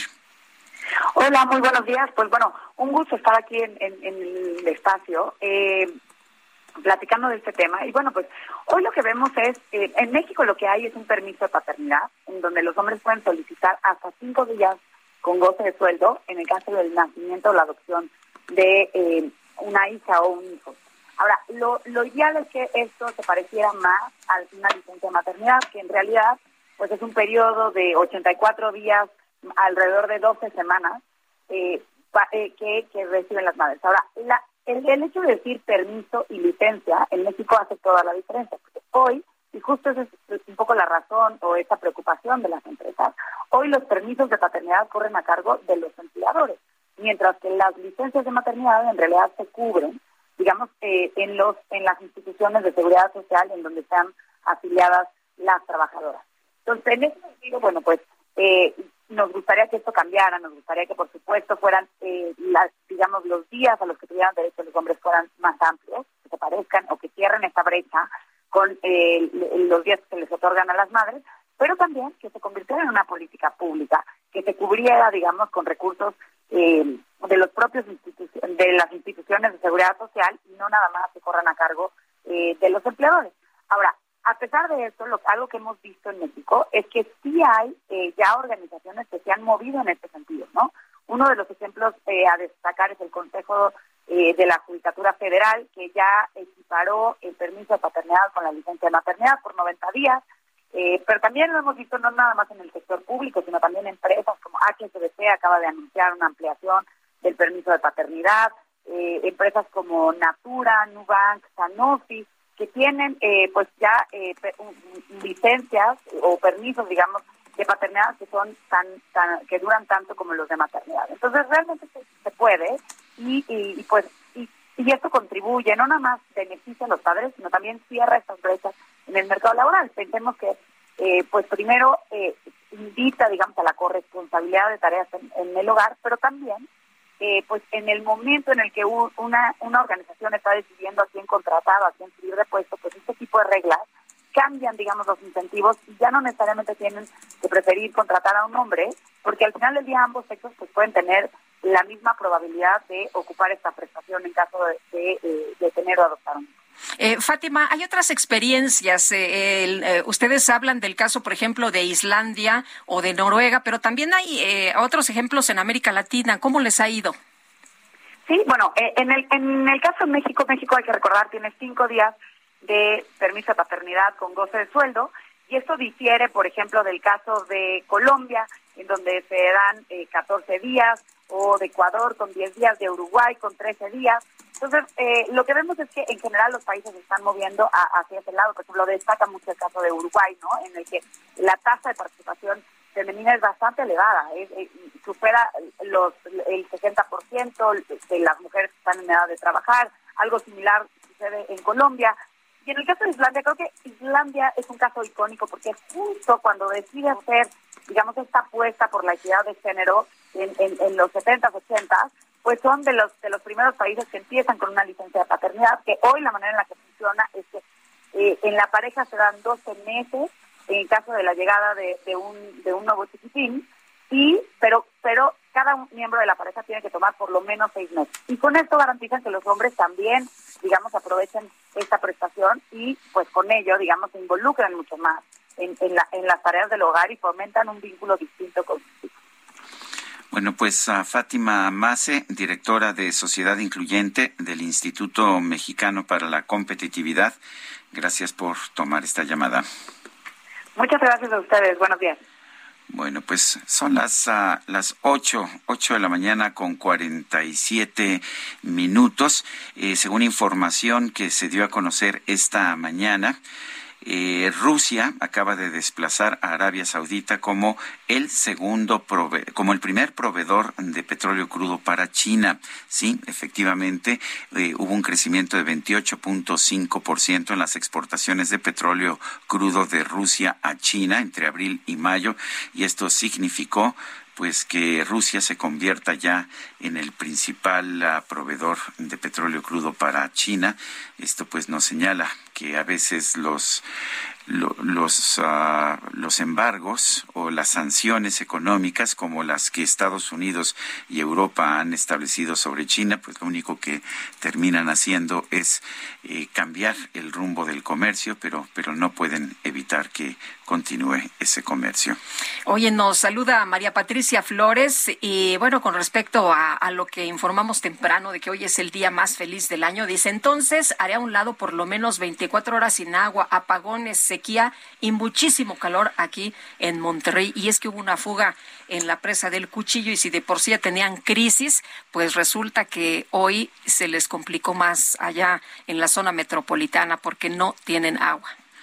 Bueno, son las uh, 8 de la mañana con 48 minutos. Gustavo Petro, quien ganó la elección presidencial de Colombia ayer, todavía con cifras preliminares, con el 50.4% de los votos, ha anunciado que que está buscando un cambio para no para profundizar el sectarismo en Colombia, sino precisamente para dejar el odio atrás. Dijo que no va a utilizar el poder para destruir al oponente. Dijo Pedro, Gustavo Petro, perdón, que va a impulsar una política del entendimiento y del diálogo estuvo acompañado Gustavo Petro por Francia Márquez, quien será la vicepresidenta y que pues es una líder ambientalista feminista afrocolombiana originaria de la región del Cauca. Eh, Gustavo Petro ganó ayer la elección presidencial en su tercer intento. Ayer eh, interesante lo que se decía previo al mensaje de, Petro que pues eh, se iba a apostar a la paz, que es lo que querían en el país, el amor, la paz y la felicidad. Oye, Víctor Hugo N., alias El Chaparro, líder del cártel del Golfo en Matamoros, Tamaulipas, fue detenido al lado de tres de sus presuntos colaboradores tras la ola de violencia generada en esa frontera. El Chaparro es identificado como hijo de José Alfredo Cárdenas Guillén, alias el contador, quien fue detenido el 27 de febrero aquí en la Ciudad de México. Fuerzas federales lograron esta captura y hasta el momento el ejército mexicano se encuentra elaborando la información oficial, aunque confirman la detención de este objetivo. Bueno, y este domingo fueron asesinadas tres personas que se encontraban en el Jardín Independencia esto en el centro de la ciudad de Zacatecas. Fanny Herrera, adelante. Sergio Lupita, buenos días. Pues así es, para comentarles que la mañana de este domingo pues fueron ultimadas tres personas que se encontraban en el Jardín Independencia, ubicado en el centro de la ciudad de Zacatecas. Esta información, según las autoridades de, seguridad del gobierno del estado, la dieron a conocer después de que las víctimas estas tres víctimas, de las cuales eran dos mujeres y un hombre, fueron agredidos con un proyectil de arma de fuego, lo que les causó la muerte en el lugar de los hechos. Las autoridades desplegaron un importante operativo en la zona centro de la capital, pues después del pánico que se dio, este, ya que es una área muy concurrida y de paso en pleno centro de la capital, en donde se, eh, se hizo este operativo conformado por elementos de tres niveles de gobierno para dar a conocer, para dar con los responsables de este triple asesinato, así como para brindar condiciones de seguridad y certeza de los ciudadanos que transitan por esta zona. También se dio a conocer que se van a realizar diversas acciones en esta zona y áreas aledañas, pues para dar con, con los responsables y pues bueno, ya que en, en esta calle eh, se suscitó esto entre la calle Independencia, todo lo que fue a la altura del Jardín Independencia. Inclusive hay imágenes en donde una de las personas se encontraba adentro ya del Jardín Independencia. Y pues bueno, esto cabe destacar que es una zona en donde pasa eh, de transeúntes, este, arriba, enfrente de la, lo que es la Casa Municipal de Cultura y pues eh, donde hay siempre niños, jóvenes, adultos mayores siempre sentados en las bancas de este Jardín Independencia y pues bueno, algo que causó pues terror en esta en este día de domingo del Día del Padre. Natefani, claro que sí. Eh, yo creo que a cualquiera le hubiera dado terror. Gracias por traernos este reporte. Buenos días. Ay, dicen que estuvo tremendo, ¿eh? me pues contaban ayer que estuvo horrible, pues que la gente corría desesperada por todas partes y que bueno, justamente, justamente eh, se vivieron estos eh, momentos de, de angustia eh, bueno, México está entre los países mejor preparados para hacer frente a los retos de ciberataques con base en el índice global de ciberseguridad de la Unión Internacional de Telecomunicaciones. Es lo que ha destacado el reporte de estabilidad financiera del primer semestre de 2022 del Banco de México. Así, el país tiene un índice de 81.68 puntos por encima de la media y la calificación lo coloca en la clasificación 61 de 194 naciones, destacó Banjico en este reporte detalló que el índice se va a determinar de manera, se determina de manera bianual con base en las respuestas de los países a un cuestionario para evaluar el compromiso de seguridad en las cinco pilares de la agenda de, eh, ciberseguridad global. Y estos son medidas legales, medidas técnicas, medidas organizacionales, también desarrollo de capacidades y cooperación. Esta es la información y bueno, pues ahí lo que se destaca en materia de ciberseguridad. Bueno, y vamos a las calles de la Ciudad de México. Israel Lorenzana, adelante. Sergio, muchísimas gracias. Lupita, muy buenos días. Un gusto saludarles. Pues estamos ubicados aquí en el ex central Lázaro Cárdenas, a la altura de la calle de Madero. Y es que tenemos un grupo de la Federación de Jubilados Ferrocarrileros. Ellos están cerrando la circulación y se ve muy afectada para nuestros amigos que viven de la zona de Viaducto, de la zona de Fray o Izazaga. Ya van a encontrar cortes viales. Elementos de la Secretaría de Seguridad Ciudadana están precisamente llevando a cabo la desviación de los eh, vehículos. Hay que tomarlo en cuenta. La alternativa, por supuesto, hay que utilizar la Avenida de los Insurgentes. También, por supuesto, Fray Servando puede ser una buena opción o también Izazaga esta mañana para evitarse los contratiempos que les estamos relatando. Sergio Lupita, la información que les tengo. Muy bien, gracias Israel Lorenzana. Son las ocho con cincuenta y cuatro. Nuestro número para que nos mande mensajes de WhatsApp es el 55 20 10 96 47. Regresamos. ¿Qué más podía pedir? Encontré la felicidad.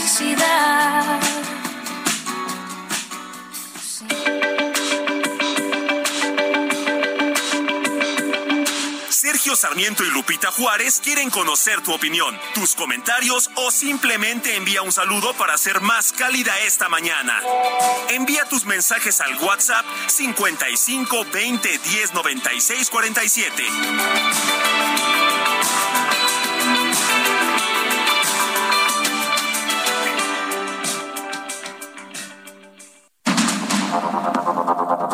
Continuamos con Sergio Sarmiento y Lupita Juárez por el Heraldo Radio.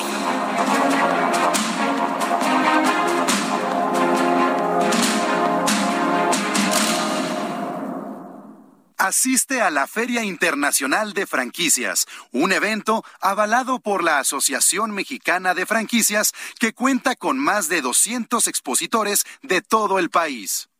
La FIF es la más importante en su tipo de América Latina e Iberoamérica. La Feria Internacional de Franquicias 2022 tendrá sede en el Centro de Convenciones World Trade Center en la Ciudad de México este 9, 10 y 11 de junio. Somos el punto de encuentro entre empresas y emprendedores para realizar negocios exitosos. No te la puedes perder y cierra el mejor trato. Regístrate en fif.com.mx y vive la experiencia. Hashtag FIF 2022. Me miras diferente, me abrazas y no siento tu calor.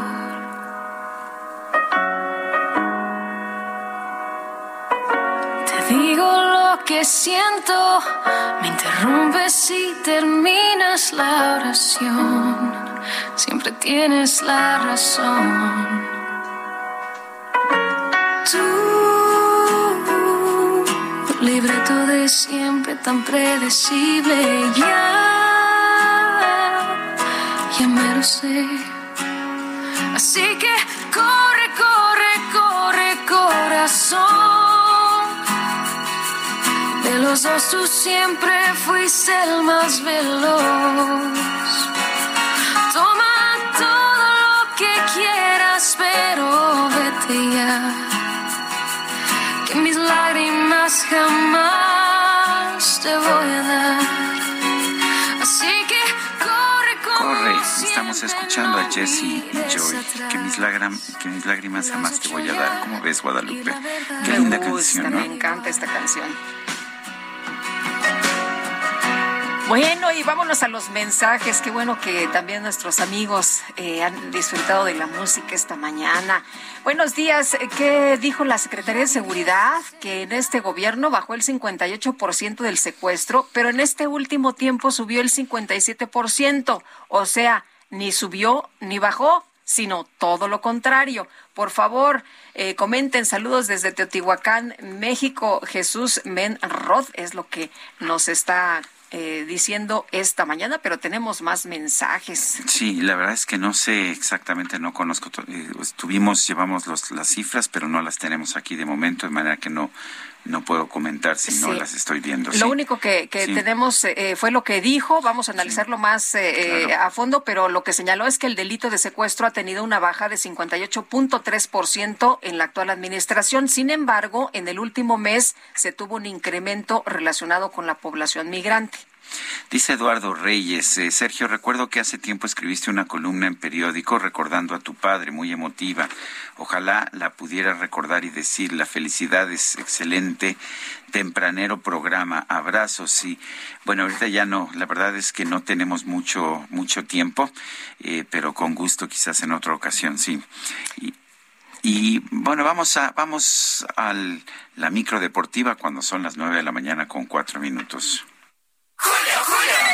Oigan, ¿qué creen? Todavía llegan para la fiesta. Lo que llega para la fiesta es el 3x2 en vinos y licores y además 30% de descuento en todo el departamento de ropa exterior, interior y calzado para caballeros.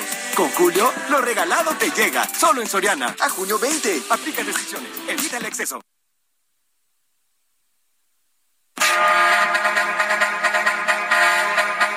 La micro deportiva.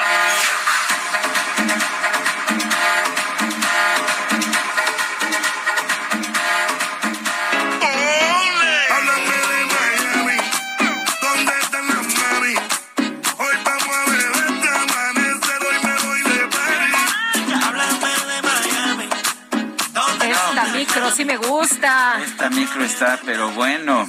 Hazte para allá, Sergio. no ocupes todo el asiento. No, Córrase, por favor, que el asiento es para cinco. Y eso con sana distancia también, ¿eh? ¿Cómo estás, mi querido Sergio Hola, Lupita? Julio, muy ¿cómo buenos estás? días. Pues arrancando, arrancando esta, esta semana, muy, muy emotivos, muy, muy contentos. Y bueno, pues vámonos echando la lámina informativa. El día de hoy, el piloto mexicano Sergio Pérez de Red Bull tuvo uno de sus peores fines de semana en la Fórmula 1, ya que por problemas en el motor tuvo que abandonar el Gran Premio de Canadá el día de ayer, apenas en la vuelta 9 en el circuito Gilles Villeneuve. El tapatío no ocultó su molestia y apenas, apenas habló.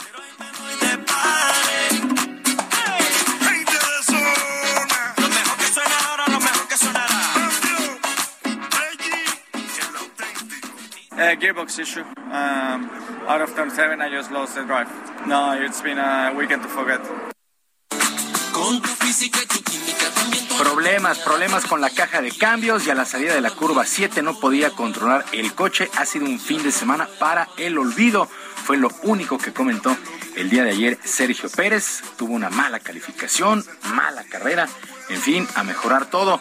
El Gran Premio de Canadá fue ganado por su coequipero Max Verstappen, que terminó por delante del español Carlos Sainz de Ferrari y del británico Lewis Hamilton de Mercedes. Hamilton que regresa a un podio a pesar del abandono. Checo mantuvo la segunda plaza en el standing de conductores. Tiene 129 puntos, pero ya Charles Leclerc se le acercó de manera importante, tiene 126, el líder es Max Verstappen con 175 unidades, ahora la máxima categoría se traslada a la Gran Bretaña para el próximo 3 de julio, así las cosas con Sergio Pérez, que dicen, dicen en Red Bull traía para meterse al podio, pero pues ahí la caja, la pues estaba avanzando, lo poquito que estuvo ahí estuvo, porque empezó en el en, en 11, si, si no mal no, empezó como en en 13, en 13, empezó en 13 y, ya iba, al 11, sí. había ganado dos. Ahí iba, subiendo lugares, sí, sí iba subiendo lugares Checo, pero pues ahí le falló su carro y bien temprano en la carrera eh, leía el día eh, en Twitter, no, se nos acabó ya la carrera, ya le voy a cambiar, ya no querían ver el resto de la competencia sin Sergio Pérez en la pista. Bueno, pues mucha suerte, mucha suerte para el próximo 3 de julio allá en la Gran Bretaña. En otras cosas, con doblete del argentino Juan Ignacio Dineno y uno más de César Huerta, los Pumas, los Pumas de la universidad vencieron 3 por 1 a las Águilas del América en un duelo amistoso de preparación que se desarrolló en la ciudad de Chicago. El duelo le sirvió a ambos equipos para ir incorporando a sus refuerzos, en el caso de Pumas al propio Chino Huerta y con América a Jürgen Damm, que por cierto entró de cambio, pero rápidamente pidió su salida de la cancha. Dicen que por cansancio. Para la fecha 1 del próximo torneo, América estará debutando el sábado 2 de julio contra los rojinegros del Atlas y Pumas se medirá el domingo 3 a los Cholos de Tijuana. Siempre será atractivo ver un Pumas contra América, sí, medio descafeinado por ser amistoso y demás, pero la verdad es que ayer se puso, se puso interesante allá en Chicago. Mientras tanto, el equipo del Girona regresa a la primera división del fútbol español luego de vencer tres goles por uno al Tenerife en la final del repechaje. Allá le llamaron En el duelo de ida, ambos equipos empataron sin goles y todo se definió en el estadio del Tenerife. Este triunfo significa pues el segundo ascenso para el equipo del Girona, que está en la primera división allá en España. Mientras tanto, mientras tanto, el polaco Hubert Kurkax se llevó el abierto de tenis de Halle, venció con parciales de 6-1 y 6-4 al ruso Daniel Medvedev en una final que la verdad es que se fue muy muy rápido allá en ya las canchas de pasto en Halle. Todos, prácticamente todos, se alistan para el tercer Grand Slam de la temporada, que será en Wimbledon a partir del próximo día 27, a partir del próximo lunes, pero ya el día de hoy hay actividad con todos los juegos de clasificación, así es que ya huele a Wimbledon, la temporada de pasto en el mundo del tenis. Y luego de dos años de pausa por el tema de la pandemia, se llevó a cabo el Juego de las Estrellas, que marca la mitad de la temporada en el béisbol de la Liga Mexicana en el estadio de los acereros de Monclova. La zona norte derrotó 10 carreras por 6 a la zona sur, gracias a un Grand Slam de Orlando Calixte de los Sultanes de Monterrey. En la parte baja del noveno inning quedaron tendidos en el terreno los de la zona sur. La actividad arrancó con la cena de gala, donde se entregaron los premios a lo más destacado. El sábado el Home Run Derby, que por cierto fue ganado por Mark Flores de los Rieleros de Aguascalientes, que entró de último minuto tras la lesión de Félix Pérez. Flores impuso récord al acumular un total de 45 cuadrangulares.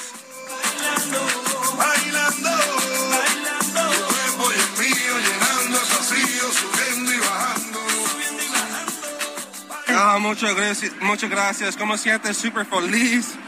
Mucho feliz estoy aquí en el Home Run Derby tres días ayer no estás en las estrellas y Félix Pérez um, muy duele en la pierna y un, un, call de Mark Flores, vámonos y ya listo y ya campeones de, de Derby. Mark Flores, que repito, lo subieron pues prácticamente de último minuto. Este home run derby lo terminó ganando. Bueno, también el juego, el juego de las estrellas, sirvió de homenaje para dos grandes veteranos, el pitcher Oliver Pérez y el infielder Jorge Cantú, quienes se encuentran en su última campaña antes del retiro. Jorge Cantú, que actualmente milita con los Diablos Rojos del México, se tomará un tiempo antes de decidir su futuro.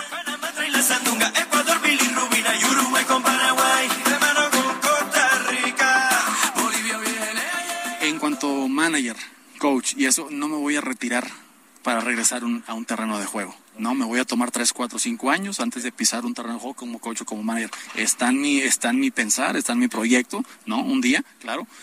Pero de entrada, o sea, yo acabando mi carrera, yo tengo unos proyectos ahorita que todo tienen que ver con béisbol.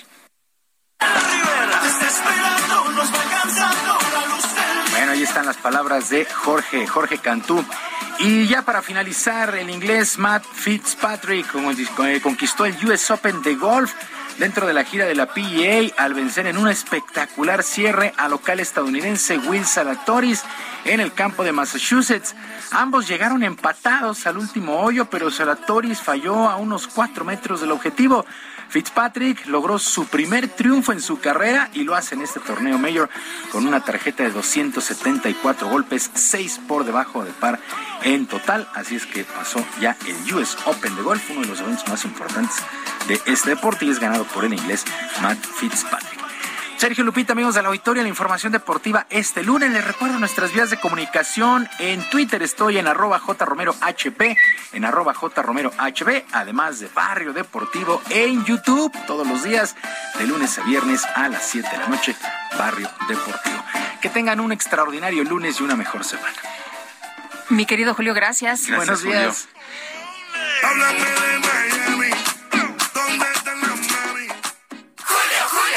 Aprovecha. Pantalla LG de 55 pulgadas 4K UHD Smart TV a solo 9,990 pesos. Y además, 30% de descuento en bocinas y bafles. Sí, 30% de descuento. Con Julio lo regalado te llega. Solo en Soriana. A junio 23. Aplican restricciones. Válido en Hiper y Super.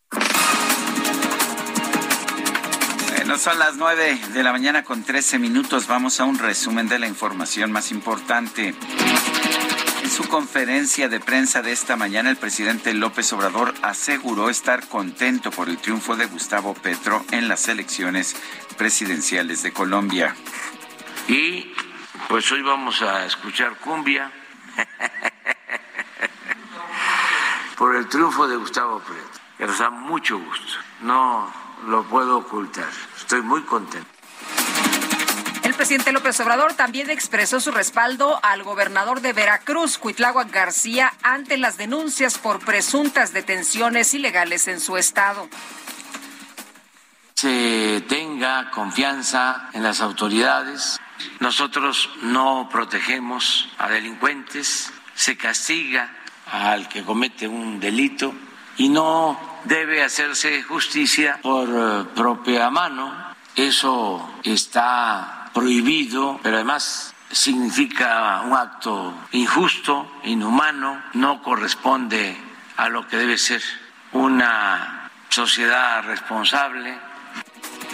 aquí hace referencia el presidente de la República a, un llamado que hizo para no hacer justicia por su propia cuenta. Dijo que hay que evitar casos como el linchamiento del joven Daniel Picasso que ocurrió allá en Huauchinango, Puebla. En este espacio, por otra parte, José Manuel del Río, secretario técnico de la Junta de Coordinación Política del Senado, acusó al gobernador de Veracruz, Cuitláhuac García, de fabricar pruebas en su contra. Vamos a escuchar a lo que, lo que nos dijo José Manuel del Río. Ellos lo que trataban, o lo que tratan es de descarrilar un proyecto, porque ustedes recuerden que el primer matraquero de Claudia Sheinbaum es Cuitláhuac García Jiménez. Entonces dicen, bueno, pues si del río es cercano a Ricardo Monreal, le pegamos a Ricardo Monreal diciendo que tiene un asesino trabajando con él. No, yo estoy libre porque soy absolutamente inocente. Estoy libre porque él fabricó pruebas, pruebas con un juez a modo. Estoy libre porque nunca participé en un evento tan eh, horrendo como ese. Estoy libre porque siempre he hecho lo correcto y estoy libre porque simplemente los magistrados del circuito votaron y dijeron que yo no tengo ninguna vela en ese entierro. Bueno, el primer ministro de Australia anunció que va a actuar por la vía diplomática ante las acusaciones que enfrenta el fundador de Wikileaks, Julian Assange, en los Estados Unidos. El alto representante de la Unión Europea para Asuntos Exteriores, Josep Borrell, acusó al gobierno de Rusia de cometer un verdadero crimen de guerra al bloquear la exportación de cereales y granos de Ucrania. Y usted fue se congregó este fin de semana a la clase. Bueno, este fin de semana se llevó a cabo una clase masiva de boxeo en el Zócalo de la Ciudad de México, encabezada por profesionales como Andy Ruiz, Mariana La Barbie Juárez y Jackie Nava, con la que se estableció nuevo récord Guinness. La marca oficial de asistentes fue de 14.299, superando el récord anterior establecido en 2017 por la ciudad de Moscú, con un total de 3.000 participantes.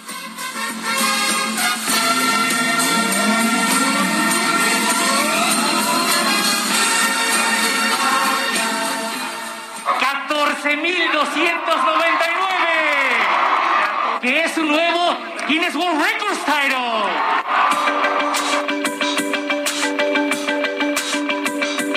Para Lupita Juárez, tu opinión es importante.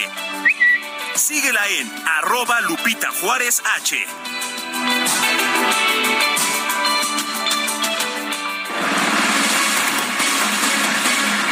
Bueno, y nos vamos hasta Guerrero. Vamos a platicar esta mañana con Roberto Arroyo Matu, secretario de Protección Civil. Pues eh, por un tema que preocupa mucho, hay varios poblados incomunicados y para saber cuál es la situación en este momento, don Roberto, cuéntenos qué es lo que ha ocurrido. Tenemos entendido que se desgajó un cerro y que pues hay carreteras ahí bloqueadas, pero ¿cuál es la situación en este preciso momento? ¿Qué información se tiene? Buenos días. Hola, muy buenos días. Sí, efectivamente hubo en la madrugada del sábado un derrumbe en un camino eh, hacia la parte de Cochuapa el Grande.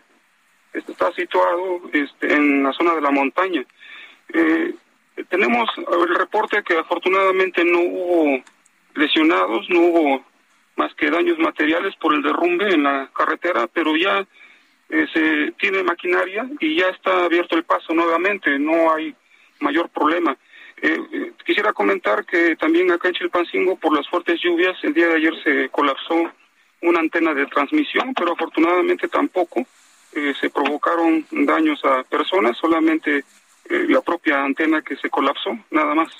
Señor secretario, ¿cuánto tiempo piensa que se llevará el pues despejar esta carretera y lograr la comunicación de estos poblados? Ya prácticamente está despejada, ya pueden circular los vehículos, todavía probablemente les tome alrededor de 24 horas más para despejar completamente el área, pero afortunadamente ya está comunicada nuevamente esta parte de la montaña que comunica hacia la costa chica del estado de Guerrero. ¿Qué pasa con estas siete poblaciones? ¿Ya tienen acceso? ¿Ya han podido circular?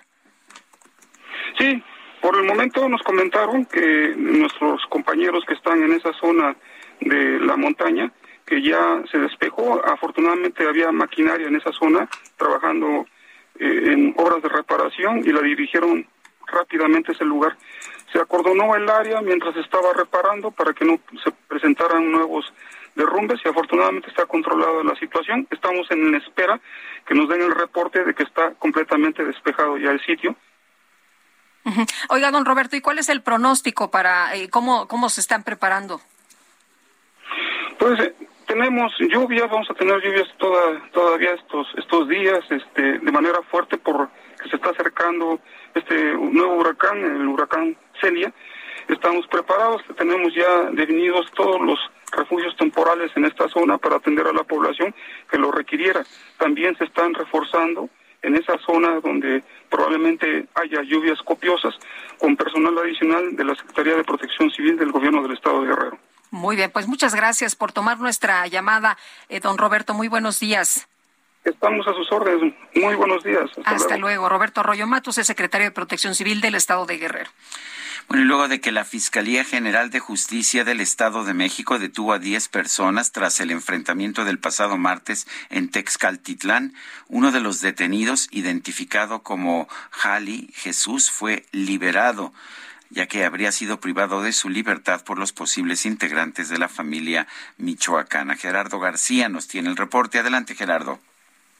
Muy buenos días, Sergio Lupita. Sí, la Fiscalía General de Justicia del Estado de México informó que de las eh, personas que fueron eh, capturadas tras este enfrentamiento, el juez de control eh, calificó como legal la detención de siete de las diez y otro menor de edad fue vinculado a proceso. De acuerdo a un boletín de prensa, la institución precisó que en el caso de Jali Jesús N., originario de Texcaltitlán, se determinó el ejercicio de, no, de, la, de la no acción penal al no encontrar elementos de prueba en su contra. Además, iniciará una investigación debido a que presuntamente habría sido, eh, había sido privado de la libertad el 13 de junio pasado. Es decir, no era parte de esta célula delictiva si no había sido plagiado.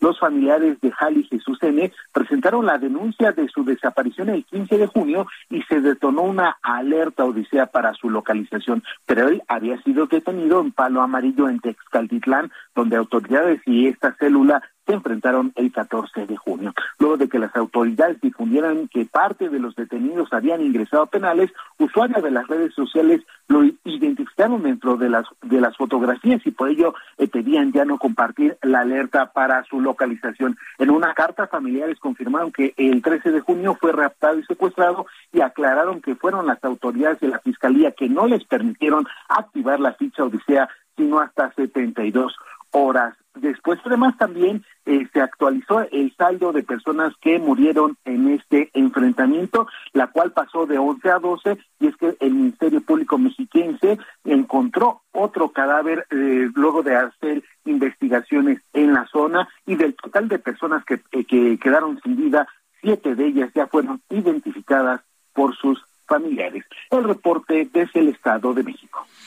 Gerardo García, gracias por esta información. Excelente. Bueno, y vámonos ahora con Gerardo Galicia, la México Puebla. Gerardo, ¿qué pasa esta mañana? Cuéntanos, buenos días. Un fuerte accidente, Lupita, cerca excelente mañana que se registra justo llegando al kilómetro 25 de esta autopista con dirección a la caseta de cobro. Es eh, un camión militar el cual se impacta con el muro de contención y prácticamente quedó sobre él. Esto ha provocado que por lo menos cuatro elementos militares resulten lesionados. Ya arribaron, de hecho, varias ambulancias hasta este punto. Era un camión que venía repleto de personal militar y en su momento los heridos son llevados a un hospital cercano. Ahora tenemos maniobras para tratar de reincorporar sobre sus ejes a este camión. El destino se desconoce hacia dónde se trasladaba el personal militar, pero para nuestros amigos están eh, utilizando la autopista la México Pueblo y dejan atrás el distribuidor vial de la Concordia, hay que manejar con mucha precaución. Para mayor referencia, esto ocurre ya muy cerca del llamado Puente Rojo con dirección a la caseta de cobro. Tenemos reducción de solo dos carriles y gran cantidad de elementos de Guardia Nacional, Capufe y elementos militares sobre la autopista. Hay que tener mucha precaución en este punto. Y por lo pronto, el reporte.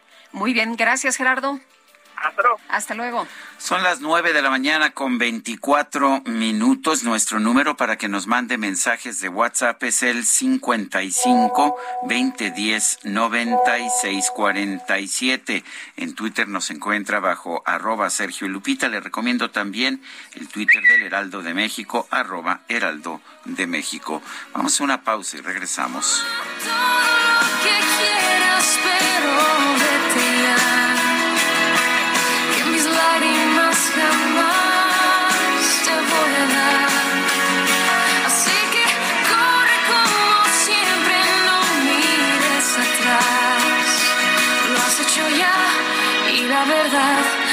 igual.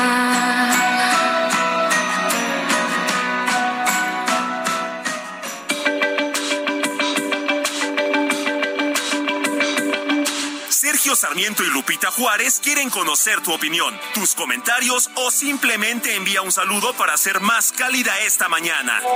Envía tus mensajes al WhatsApp 55 20 10 96 47.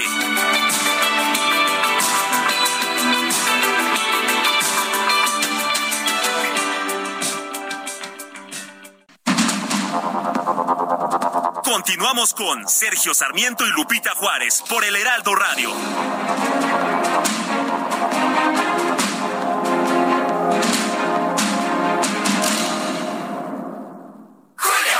Llegó una oferta muy fresca. Aprovecha que la carne de res para asar de 192 pesos está a solo 154.90 el kilo. Y la cebolla blanca a 16.50 el kilo. Sí, a solo 16.50 el kilo. Con Julio lo regalado te llega. Solo en Soriana. A junio 20. Aplican restricciones.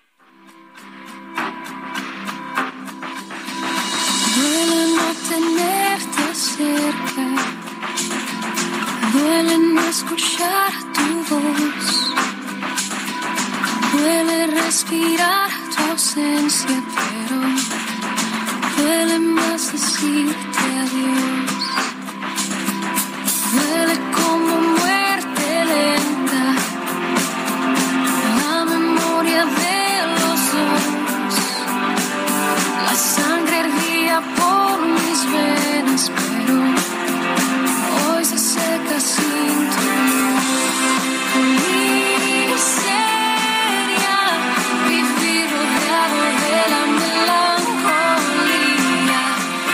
probadita de la música de Jesse y Joy, esto se llama Adiós.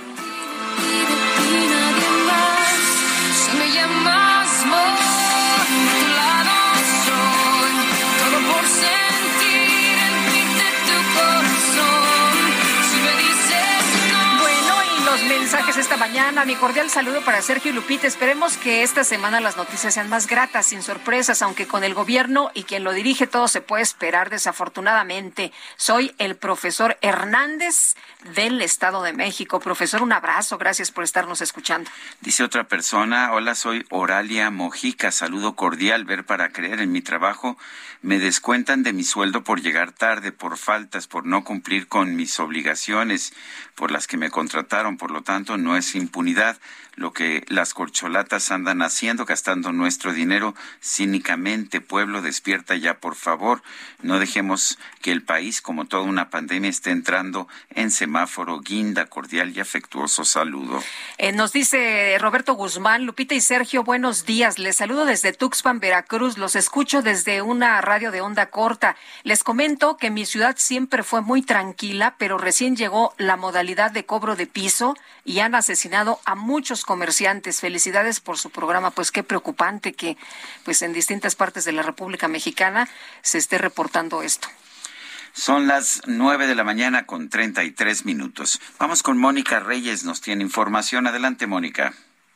Muchas gracias, Sergio Sarmiento Lupita Juárez. Como siempre, un gusto estar con ustedes. Amigos, ¿están listos para tener la casa que ustedes quieren? ¿Esa con puerta roja y ventanas redondas? Con la hipoteca del Banco Nacional de México, puedes hacerlo realidad. Tu casa te espera con una tasa fija anual desde 7.90%, sin comisión por apertura y con avalúo reembolsable. Suena increíble, ¿no? Pues es verdad.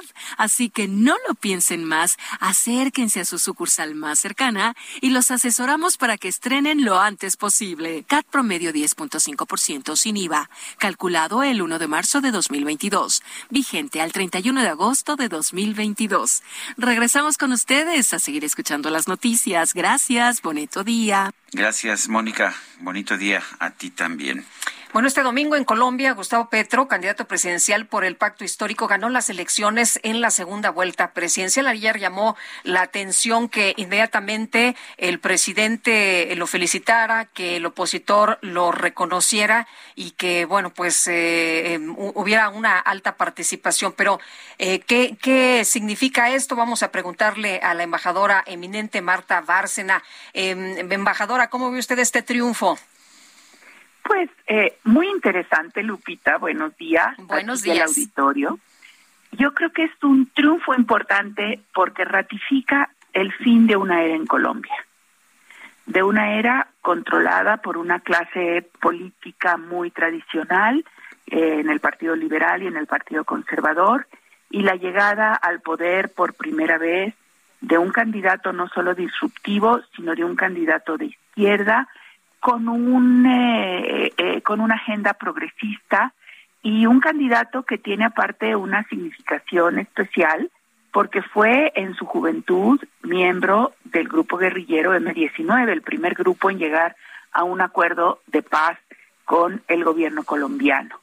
Eh, su, y, llega aparte con otra imagen eh, muy interesante que es la de su vicepresidenta, Francia Márquez, eh, la primera mujer de descendencia afrocolombiana, un grupo que durante también muchos años no ha sido tan visible en la política, en la diplomacia colombiana, y que ahora va a ser la vicepresidenta del país, una luchadora medioambiental. Entonces, es un mensaje, eh, creo yo, eh, de cambio total en Colombia, es un mensaje de cambio para América Latina.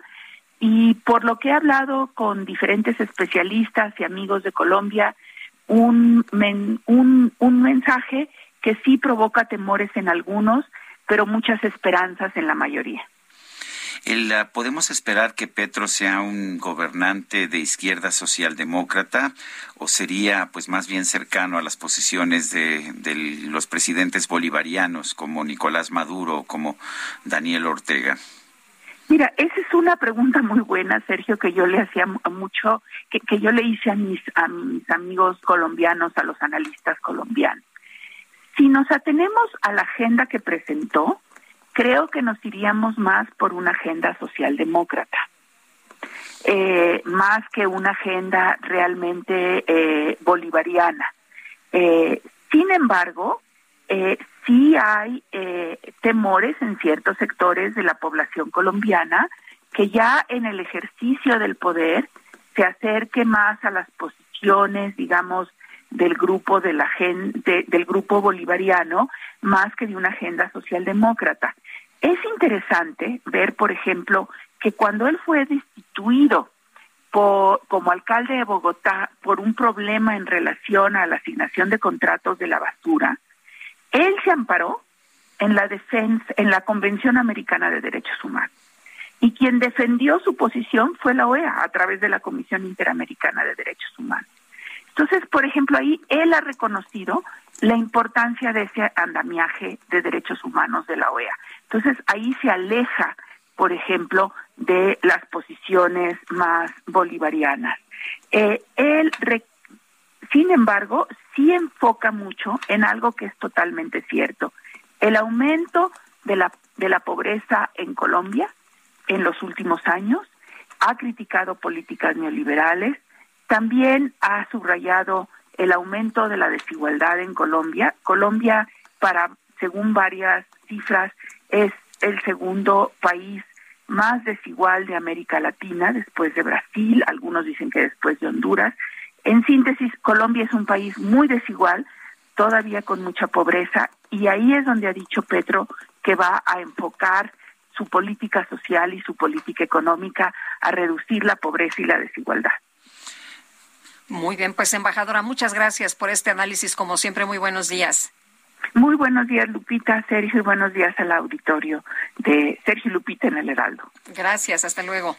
Hasta luego. Sí, vale la pena señalar que el M-19 no fue quizás el grupo guerrillero más sanguinario eh, sí secuestraban eh, y sí participaron en una toma violenta del Palacio de Justicia en que hubo al final más de 100 personas muertas, pero pues nada que ver con las FARC y otros grupos, eh, otros grupos guerrilleros colombianos que que eran absolutamente crueles y sanguinarios, que llegaban a un pueblo y reclutaban a los niños y si no se querían ir los mataban ahí mismo, era, era otra cosa. En fin, el presidente Andrés Manuel López Obrador, de hecho, celebró eh, desde ayer el triunfo de Gustavo Petro.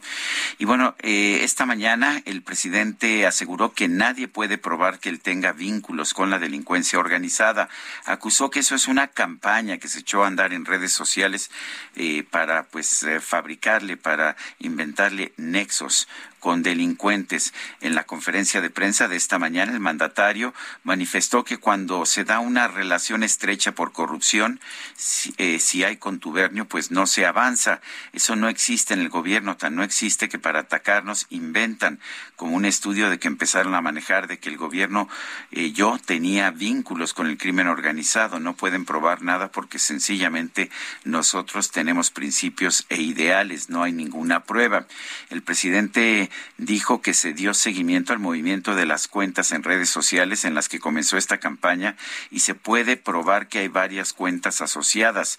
También se dio de inmediato la repetición por parte de expertos que son contrarios al gobierno federal. Es posible que sí se maneje desde el extranjero. Esa campaña es lo que dijo el presidente. El mandatario habló también de que posiblemente siga habiendo vínculos del crimen organizado en corporaciones policiales y en algunos municipios, pero ya no es la regla, es la excepción. Expresó que limpiar es un proceso y lo principal es acabar con la corrupción y la impunidad. Eh, dijo que eh, el mismo expresidente Felipe Calderón no salió a hablar del tema, el tema de, de García Luna, eh, y señaló que todavía no notan la diferencia. Ahora que los fiscales de Estados Unidos declaran que García Luna tenía sobornados a periodistas y que además tenía pensado eliminar a cómplices o testigos y se transmitía la noticia en todos los medios, no salió en programas de radio ni en los periódicos no salió en la telera, no fue nota. Que yo sepa, nosotros sí sacamos la información, pero bueno. Eh, dice que sostuvo que el mismo expresidente Felipe Calderón no salió a hablar del tema y lo tachó de ingratitud. Sí hay diferencia, dijo el presidente López Obrador. Lo importante es que no se permita el contubernio, no se asocie la autoridad con la delincuencia, que se marque bien la raya. Una cosa es la autoridad y otra la delincuencia. Bueno, pues nosotros aquí sí dimos la información, ¿eh? Y seguramente nuestros amigos lo recordarán. El Instituto Nacional de Transparencia, Acceso a la Información y Protección de Datos Personales, el INAI, instó a la Secretaría de Medio Ambiente y Recursos Naturales a que dé a conocer información sobre el tramo 5 del tren Maya. Vamos a platicar con Norma Julieta del Río, ella es comisionada del Instituto Nacional de Transparencia, Acceso a la Información y Protección de Datos, precisamente. Eh, ¿Qué tal? Muy buenos días. Hola, Lupita, muy buenos días, muy buenos días, Sergio pues eh, comisionada para que nos eh, platique sobre este tema de, solicitud de información. Se está pidiendo a Semarnat que informe sobre estos permisos para el tramo 5 del tren Maya. Em, se ha insistido desde hace mucho tiempo que no se da la información completa, que no se tiene pues eh, toda la, referencia de cómo se está construyendo este, este tramo del tren. Y bueno, pues los ciudadanos tenemos derecho a tener y a saber de todo lo que se hace en el gobierno, ¿no? Sí, así es. De hecho, en efecto, como lo mencionas, hace un par de días resolvimos esta resolución bajo mi ponencia, pero los diferentes colegas también han resuelto bastante sobre este tema que tú bien lo dices, que es un tema pues de interés público, eh, el proyecto del Tren Maya, pues está bajo la lupa de la sociedad y bueno, prueba de ello, antes de comenzar este caso, quiero decirles que el número creciente de solicitudes de información planteadas por los ciudadanos a través de la Plataforma Nacional Transparencia, al momento eh, suman ya 4.504 solicitudes sobre este tema. Y como bien lo decías, en efecto, bueno, un, un ciudadano solicitó esta información sobre este, el cambio de uso del suelo y de los documentos donde comprueben que les fue otorgada la autorización para este cambio de ruta. Se llevan siete rutas bueno, primero, no le dieron la información. Segundo, de manera extemporánea le dicen que no, no la encuentran. Pues la resolución que metimos fue pues, ordenar a la Semarnat que entregue este, esta información, que haga una búsqueda exhaustiva de esta información, porque este, pues no puede ser que un proyecto de esta, esta magnitud pues no cuente con, con, esta, con esta información. Y bueno, decirles que ha sido muy recurrente no solo de temas de impacto ambiental. También este, hemos resuelto eh, información, por ejemplo, avisos de privacidad, eh, también hemos resuelto sobre entrega de manuales técnicos, eh, detalles de reuniones del sector empresarial y bueno, les adelanto que mañana tenemos pleno, llevamos otra supervisión de obra. Entonces, el caso es que hay mucha opacidad en este tema del tren Maya. Eh, ¿qué, va a pasar? ¿Qué va a pasar ahora después de esta determinación del, del INAI? Me imagino que hay la obligación, hay posibilidad de que recurra eh, Semarnat alguna cosa o simple y sencillamente tienen que dar a conocer esta información y transparentar el tema de la manifestación de impacto ambiental. Sí, bueno, nosotros ordenamos esto el miércoles, se le notifica al sujeto obligado, en este caso la Semarnat, porque en ocasiones hoy toca el impacto ambiental de la semana, pero luego nos toca este, la filial con la Tren Maya, los diversos actores que están ahí este, participando, se le otorgan 10 días a partir de que se le notifique que se ordena entregar la información, estamos esperando que pasen estos 10 días, para que este, cumpla con esta información, se pasa al área de cumplimiento. Después de este tiempo, si no cumple, se va al área de sanciones, ¿no? Pero Aquí lo más interesante es este, que toda esta información pues debe de existir, no puedes hacer este, este tipo de, obras sin, estos estudios. El día de mañana llevamos una donde solicitan las empresas que están supervisando esta obra y también nos están diciendo que no existe. Y les adelanto, la resolución que vamos a llevar mañana es igual ordenar. Entonces, pues por el número también de búsquedas que existen en, en los buscadores, déjame decirles que los contratos es un tema de los más buscados bueno, el Tren Maya, pues es un tema de interés recurrente por todos. Entonces, pues en el INAI seguimos resolviendo casos sobre el Tren Maya y nosotros pues simplemente apegados a la legalidad. Es una información pública, eh, totalmente este, máxima publicidad y pues, la verdad es que hay mucha negación de esta información. No es posible instituciones como la Cervanat, como Conatur, como su filial Tren Maya, que fue creada específicamente para este tema, pues constantemente nos digan a los ciudadanos no existe la información y bueno, el INAI, insisto, también mis colegas han resuelto sobre este tema, pues nosotros vamos a seguir resolviendo apegados a la máxima publicidad, la información debe de existir, porque si no, pues también es una obra entonces plagada de irregularidades. Eh, comisionada, llamaba la atención este dato que, que eh, mencionaste hace unos momentos, 4.500 solicitudes.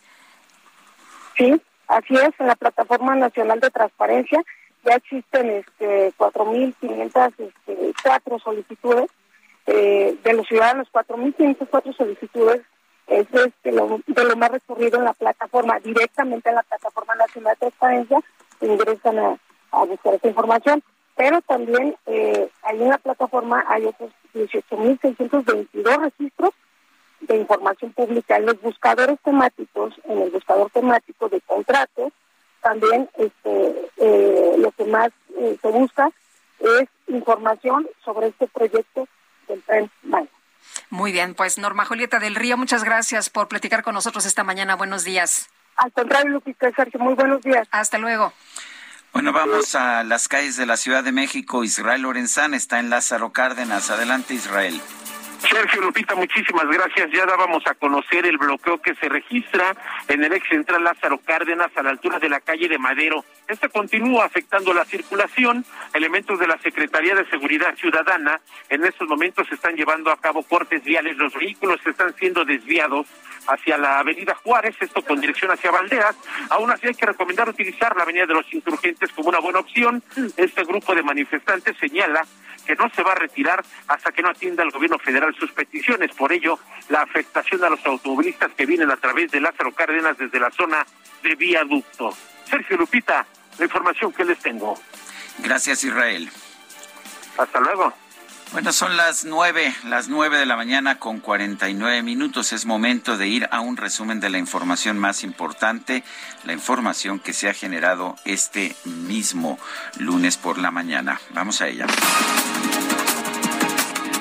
El presidente López Obrador desestimó las críticas que recibió por felicitar inmediatamente a Gustavo Petro tras darse a conocer su triunfo en las elecciones presidenciales de Colombia.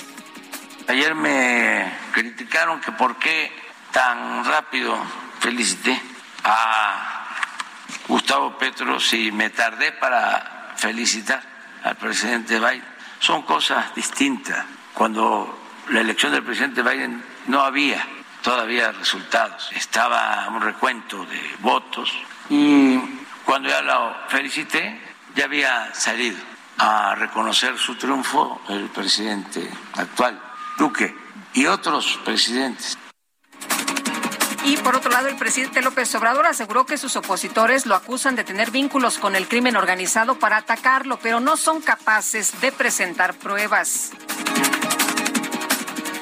Rosa Isela Rodríguez, titular de la Secretaría de Seguridad y Protección Ciudadana, informó que en el pasado mes de mayo se registraron 2.833 homicidios dolosos en México. La jefa de gobierno de la Ciudad de México, Claudia Sheinbaum, informó que este martes va a retomar sus actividades presenciales debido a que ya superó su contagio de COVID-19. El gobierno de Lituania anunció que va a prohibir el tránsito por su territorio de mercancías rusas sancionadas por la Unión Europea. Las autoridades de Brasil confirmaron que el presidente de la petrolera estatal Petrobras, José Mauro Coelho, presentó su renuncia al cargo luego de que el presidente Jair Bolsonaro anunció que sería destituido. Ya, supérame porque yo ya te olvidé. Ando tan feliz sin ti. Deberías hacerlo tú también. Esta historia. Bueno, pues la cuenta oficial de Grupo Firme en Twitter compartió un video en el que se observa a los integrantes de la banda tocando la canción Ya Supérame en el metro de Nueva York, previo a su concierto del pasado 18 de junio en esa ciudad. La banda señaló que esto era lo que hacía antes de que se volvieran famosos, salir a las calles y cantar en los camiones o donde nos dieran permiso. Ya supérame, que no estar sin mí.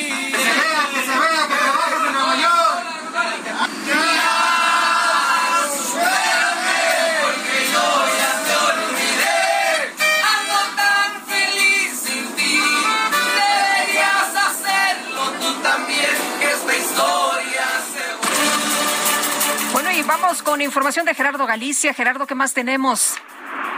Reducción de carriles, Lupita, Sergio, excelente mañana, justo llegando al kilómetro 25 de la autopista México-Puebla. Ya narrábamos un accidente donde un camión militar pierde el control y prácticamente queda montado en el muro de contención. Se está elaborando con dos grúas en este punto. De hecho, ya el eh, camión fue eh, colocado sobre sus cuatro ejes y los lesionados, que son tres elementos militares, van camino a un hospital. Sin embargo, por estas maniobras tenemos reducción de solo dos carriles y nuestros amigos dejan atrás el distribuidor vial de la Concordia y llegan para mayor referencia al llamado Puente Rojo. Van a toparse con reducción a dos carriles con dirección a la caseta de cobro. Habrá que manejar únicamente con mucha precaución, superando el punto de avance es extraordinario. Y por lo pronto, Lupita, Sergio, el reporte. Muy bien, muchas gracias, Gerardo.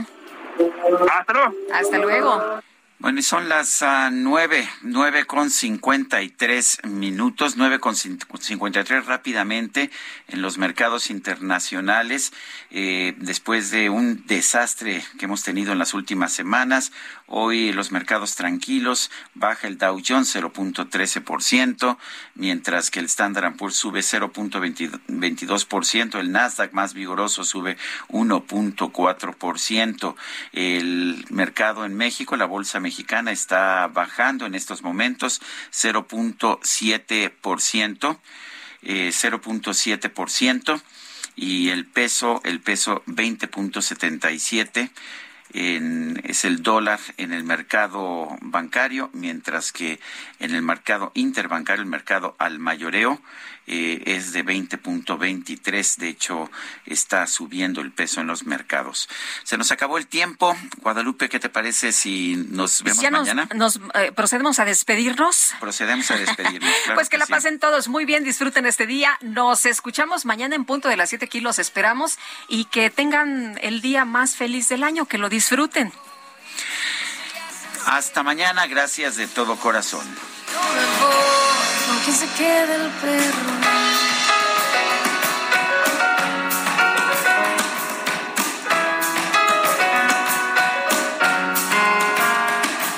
Si no me ves llorar, solo que mi orgullo no me deja. Me cuesta imaginar que no estarás. Termino de empacar, sintiendo que no queda otra salida. Te dejo en tostado y no sé.